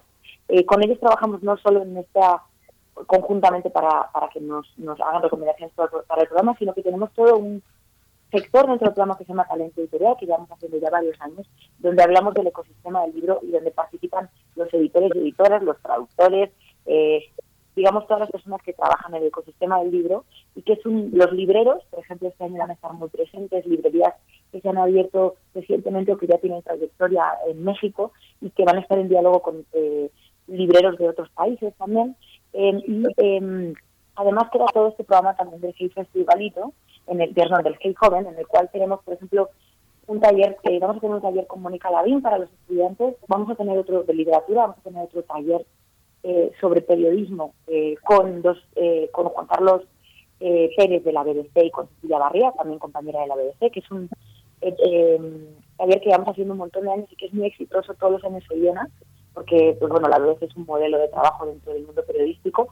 Y también, por ejemplo, en las delegaciones vamos a estar haciendo varios talleres, con Dalia de la Serra, un taller de cuento, con Dolores Reyes hemos mencionado también otro taller eh, de escritura. Entonces intentamos eh, siempre pues estar colaborando con, con estos eh, actores de la cultura, hacer actividades educativas específicamente y ir sembrando la semilla para que el año que viene podamos ampliar siempre el trabajo que se hace, digamos, educativo y la relación con todos estos diferentes actores culturales que nos hacen recomendaciones, eh, que incluimos algunas de sus eh, programación dentro de, del programa. Eh, así que, bueno, creo que, que trabajamos así, digamos, para ir para ir dejando, como dices, cosas muy cuantificables, además de los visitantes que llegan a Querétaro, por supuesto, eh, y que se vea ¿no? cuál es el impacto del festival.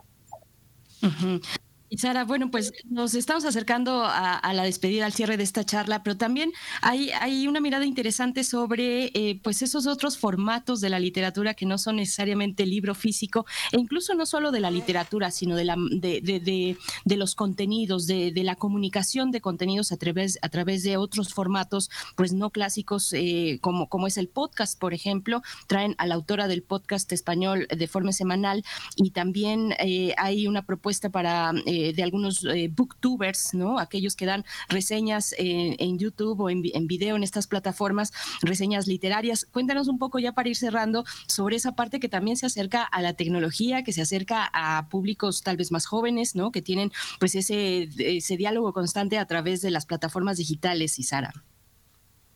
Sí, muy buena pregunta también, porque bueno, eh, la lectura no solamente se lleva a cabo en el libro físico tradicional, se lleva a cabo, como muy bien dices, en el libro electrónico, pero también escuchamos audiolibros, escuchamos podcasts que está basado en, textos literarios, eh, y están los booktubers, los, los, también los tiktokers que hablan de libros, precisamente vamos a tener eh, una charla con uno de ellos y con Alberto Villarreal, que es un caso de un booktuber que ya es escritor también, digamos, más tradicional, o sea que hay un, permean de un sector hacia el otro, la tecnología es fundamental para la comunicación de los literarios, y además cuando luego siempre se dice, no, la gente lee muy poco, lee menos. No, pues las generaciones jóvenes leen bastante porque están precisamente utilizando las redes sociales para interactuar con los contenidos literarios ¿no? y culturales. Eh, han mencionado además eh, los podcasts, de forma semanal un podcast que recomendamos mucho. También estará Eliezer Vidazos del Hilo, que es un podcast de actualidad sobre América Latina excelente. Y Andrés Cotairia, que he mencionado antes, también con su podcast de, de divulgación científica. Pero creo que eh, el otro evento potente que tenemos alrededor de cómo contar historias eh, usando nuevos, digamos, eh, tecnologías y utilizando también el audio, etcétera, es eh, la actividad que vamos a tener con la gente de Radio Ambulante. Ellos forman parte de NPR, la radio pública norteamericana, que es nuestro nuevo socio mediático para este año, y van a presentar la nueva temporada de Radio Ambulante. Estoy segura de que mucha de la gente que nos está escuchando eh, escuchan ya a Radio Ambulante, si no lo han hecho se lo recomiendo, son unos podcasts en español de grandísima calidad, que cuentan historias, que también reflexionan sobre temáticas actuales, y estarán Daniela Alarcón, Camila Segura y el resto de, su equipo presentando en directo una, un podcast de Radio Ambulante, así que también podremos disfrutar ¿no? de esa, cómo permean los diferentes formatos, lo que va a ser en directo en un teatro en Querétaro, pero va a ser un podcast que después se podrá escuchar online en, en las plataformas que usamos habitualmente. Así que sí, ahí, ahí vamos eh, acercándonos también a, a estas nuevas formas de contar historias. Pues Isara, pues muchísimas gracias eh, por tu participación, te agradecemos, ahí estaremos eh, eh, siguiendo las actividades de iFestival, felicidades por este, por llevarlo ya a buen puerto, que esté todo terminado y bueno, muchas gracias por esta, por este tiempo esta mañana aquí en Primer Movimiento, gracias. Muchas gracias a vosotros y espero poder veros en Querétaro. Gracias, gracias. por el espacio y por dejarnos hablar de, de estas actividades que preparamos con, con tanto cariño. Gracias. Esperemos que así sea. Muchas gracias, Isara García. Pues bueno, ya lo saben, hay festival en Querétaro, su séptima edición, del primero al 4 de septiembre. Bueno, pues ya, ya lanzaron toda esta propuesta muy, muy rica, muy variada también para, para todos los gustos en esta propuesta del Live Festival. Pueden ustedes acercarse a las redes sociales para tener pues toda la información. Fue un poquito, apenas alcanzamos ahí a, a rasguñar un poquito pues la superficie, pero hay, hay de verdad eh, pues propuestas muy interesantes en, en, este festival en su séptima edición. Acérquense a sus redes sociales, arroba iFestival. Así están en Twitter, en Facebook, en Instagram, en TikTok, las redes sociales de este festival. Miguel Ángel, pues nosotros estamos ya a punto de despedirnos ya con, con pocos minutos para que acabe esta emisión de lunes 11 de julio de 2022. Gracias a todo el equipo. Nos vamos a despedir con música. La curaduría, la propuesta musical de eh, Bruno Bartra, que nos comentaba el próximo 13 de julio, es decir, el miércoles, es el Día Mundial del Rock y nos hizo una propuesta pues tejida desde ese lugar. Así es que nos vamos a despedir en unos momentos es con Black is Black de los Bravos, así es que les vamos a dejar con esta con esta canción y bueno, haciéndoles la invitación para que permanezcan aquí en Radio UNAM a lo largo de la programación en todo el en todo el día y encontrarnos el día de mañana a las 7 de la mañana aquí en Primer Movimiento, Miguel Ángel. Muchas gracias. Muchas gracias. Esto fue Primer Movimiento. El mundo desde la universidad.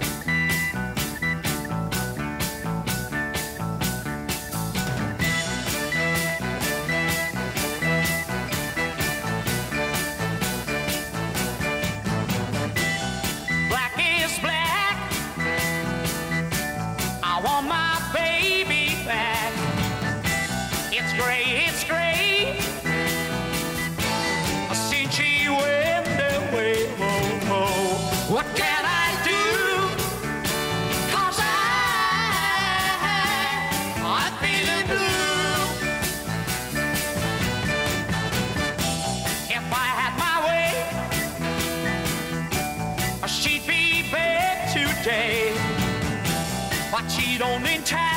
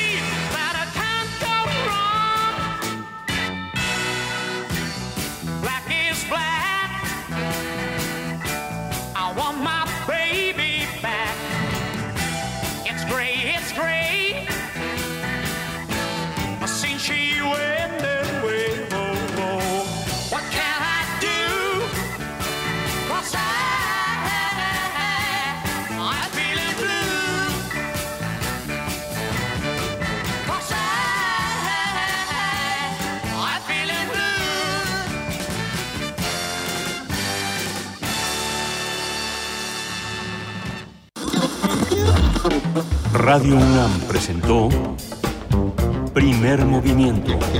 El mundo desde la universidad. Con Berenice Camacho y Miguel Ángel Gemain en la conducción.